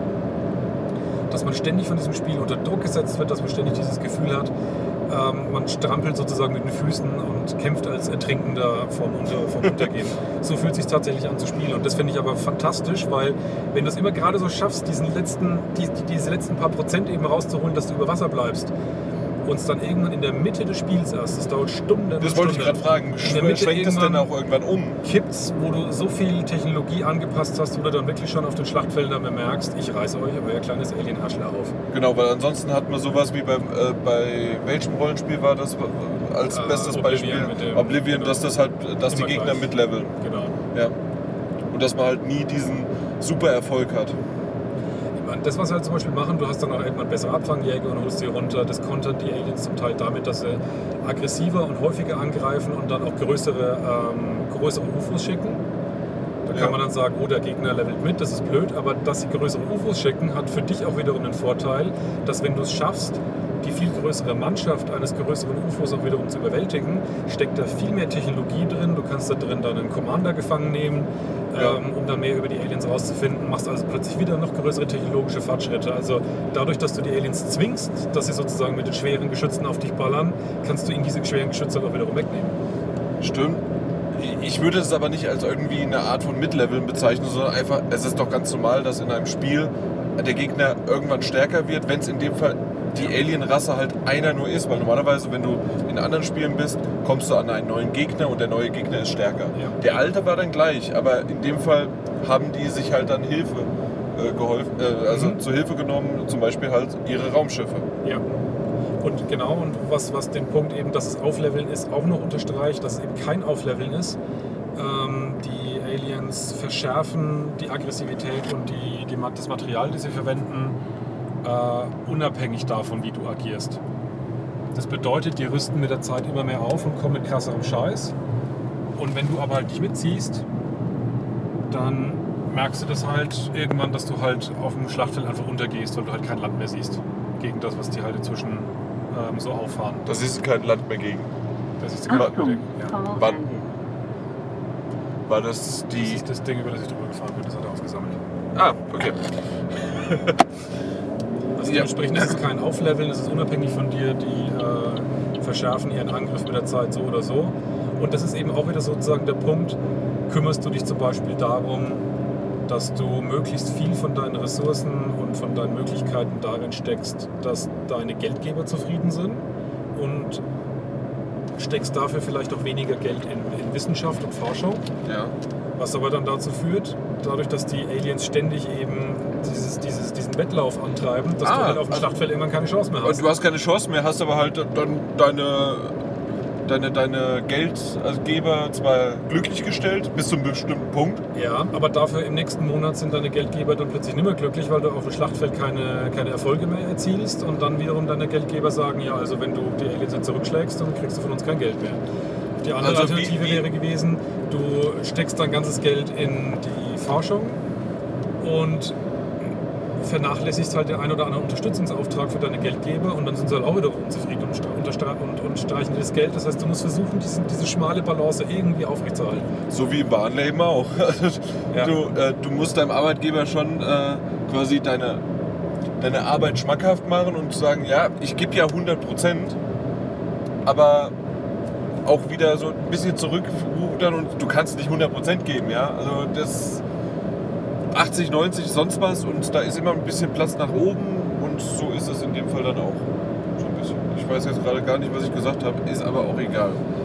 Äh, ich bin, ja, Äh, ja, Aber das ist über das genau über das, was wir gerade diskutieren, das ist der Kern von, von XCOM. Und der, den sieht man nicht, wenn man auf den Basisbau guckt, den sieht man nicht, wenn man auf die strategischen Kämpfe auf dem Schlachtfeld guckt. ja. Aber das ist eigentlich sozusagen die Maschinerie, die im Hintergrund läuft, die diese wahnsinnige Motivation verursacht. Dass alles, was du tust, alle Entscheidungen, die du triffst, haben gute, haben schlechte Seiten und du bist gespannt drauf, was in fünf Minuten passiert, weil darin zeigt sich, ob sozusagen deine Entscheidung richtig oder falsch war. Ob es- Ob es mehr positive Effekte gibt oder ob dir das Ganze mehr in den eigenen Händen hochgeht, was du da gerade Ich muss nur leider sagen, das Ganze, so drüber reden. Wir haben jetzt äh, äh, fast anderthalb Stunden den Podcast gehört. Wir, wir Ja. reden jetzt auch schon ein paar Minuten drüber und hört sich in der Theorie wesentlich schöner an, als das, was ich gespielt habe.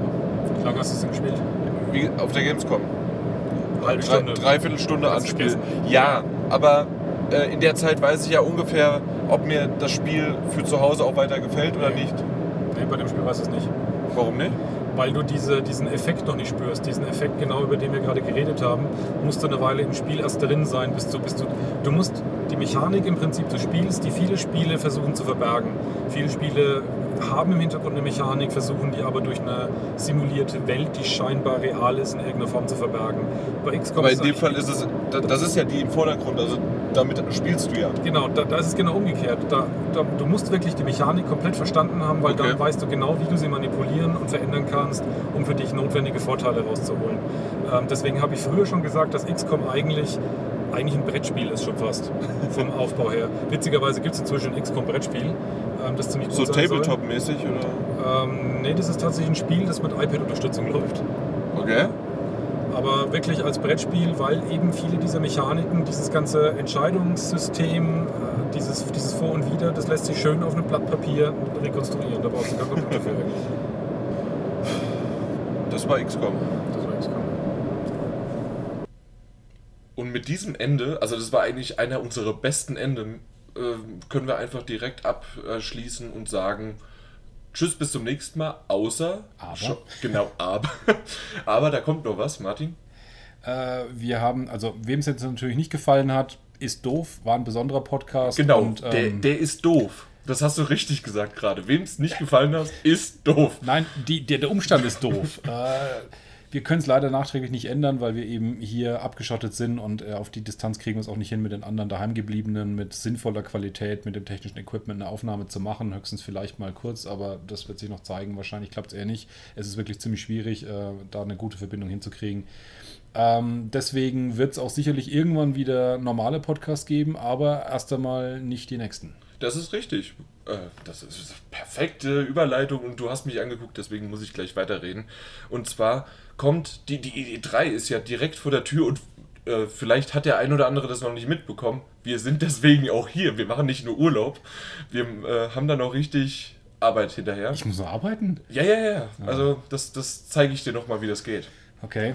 Ja, auf jeden Fall werden wir uns bemüht hinsetzen und ich kann noch nicht versprechen, jeden Tag, aber zumindest mal 1, 2, 3, 8 äh, Podcasts nächste Woche. Für euch ist es nächste Woche, also quasi die E3-Woche. Dann pünktlichst morgens, äh, ja, zwischen 7 und 10 Uhr vielleicht auf eurem Frühstückstisch als Download bereitzustellen. Genau, der Plan ist jeden Tag, das der, der, der E3 zu schaffen. Wie es Jan gesagt hat, ob wir es wirklich schaffen, das wird sich noch zeigen. Aber am Ende immer eine Zusammenfassung einzusprechen. Das heißt, ihr bekommt als Audiomitschnitt eine, eine Gesamtzusammenfassung des Tages mit kurzen Gesprächen über alle einzelnen Themen, die wir unseres Tag Tages, haben. weil also die Unseres, Termine, die genau. wir dann äh, an dem Genau. Tag haben oder die PKs, die Pressekonferenzen, Genau. die dann abgehalten worden sind. Beginnend also mit Sonntagabend mit der Bethesda äh, PK. Da haben wir also erstmal nur ein Thema, aber das wird dann sehr schnell sehr viel mehr.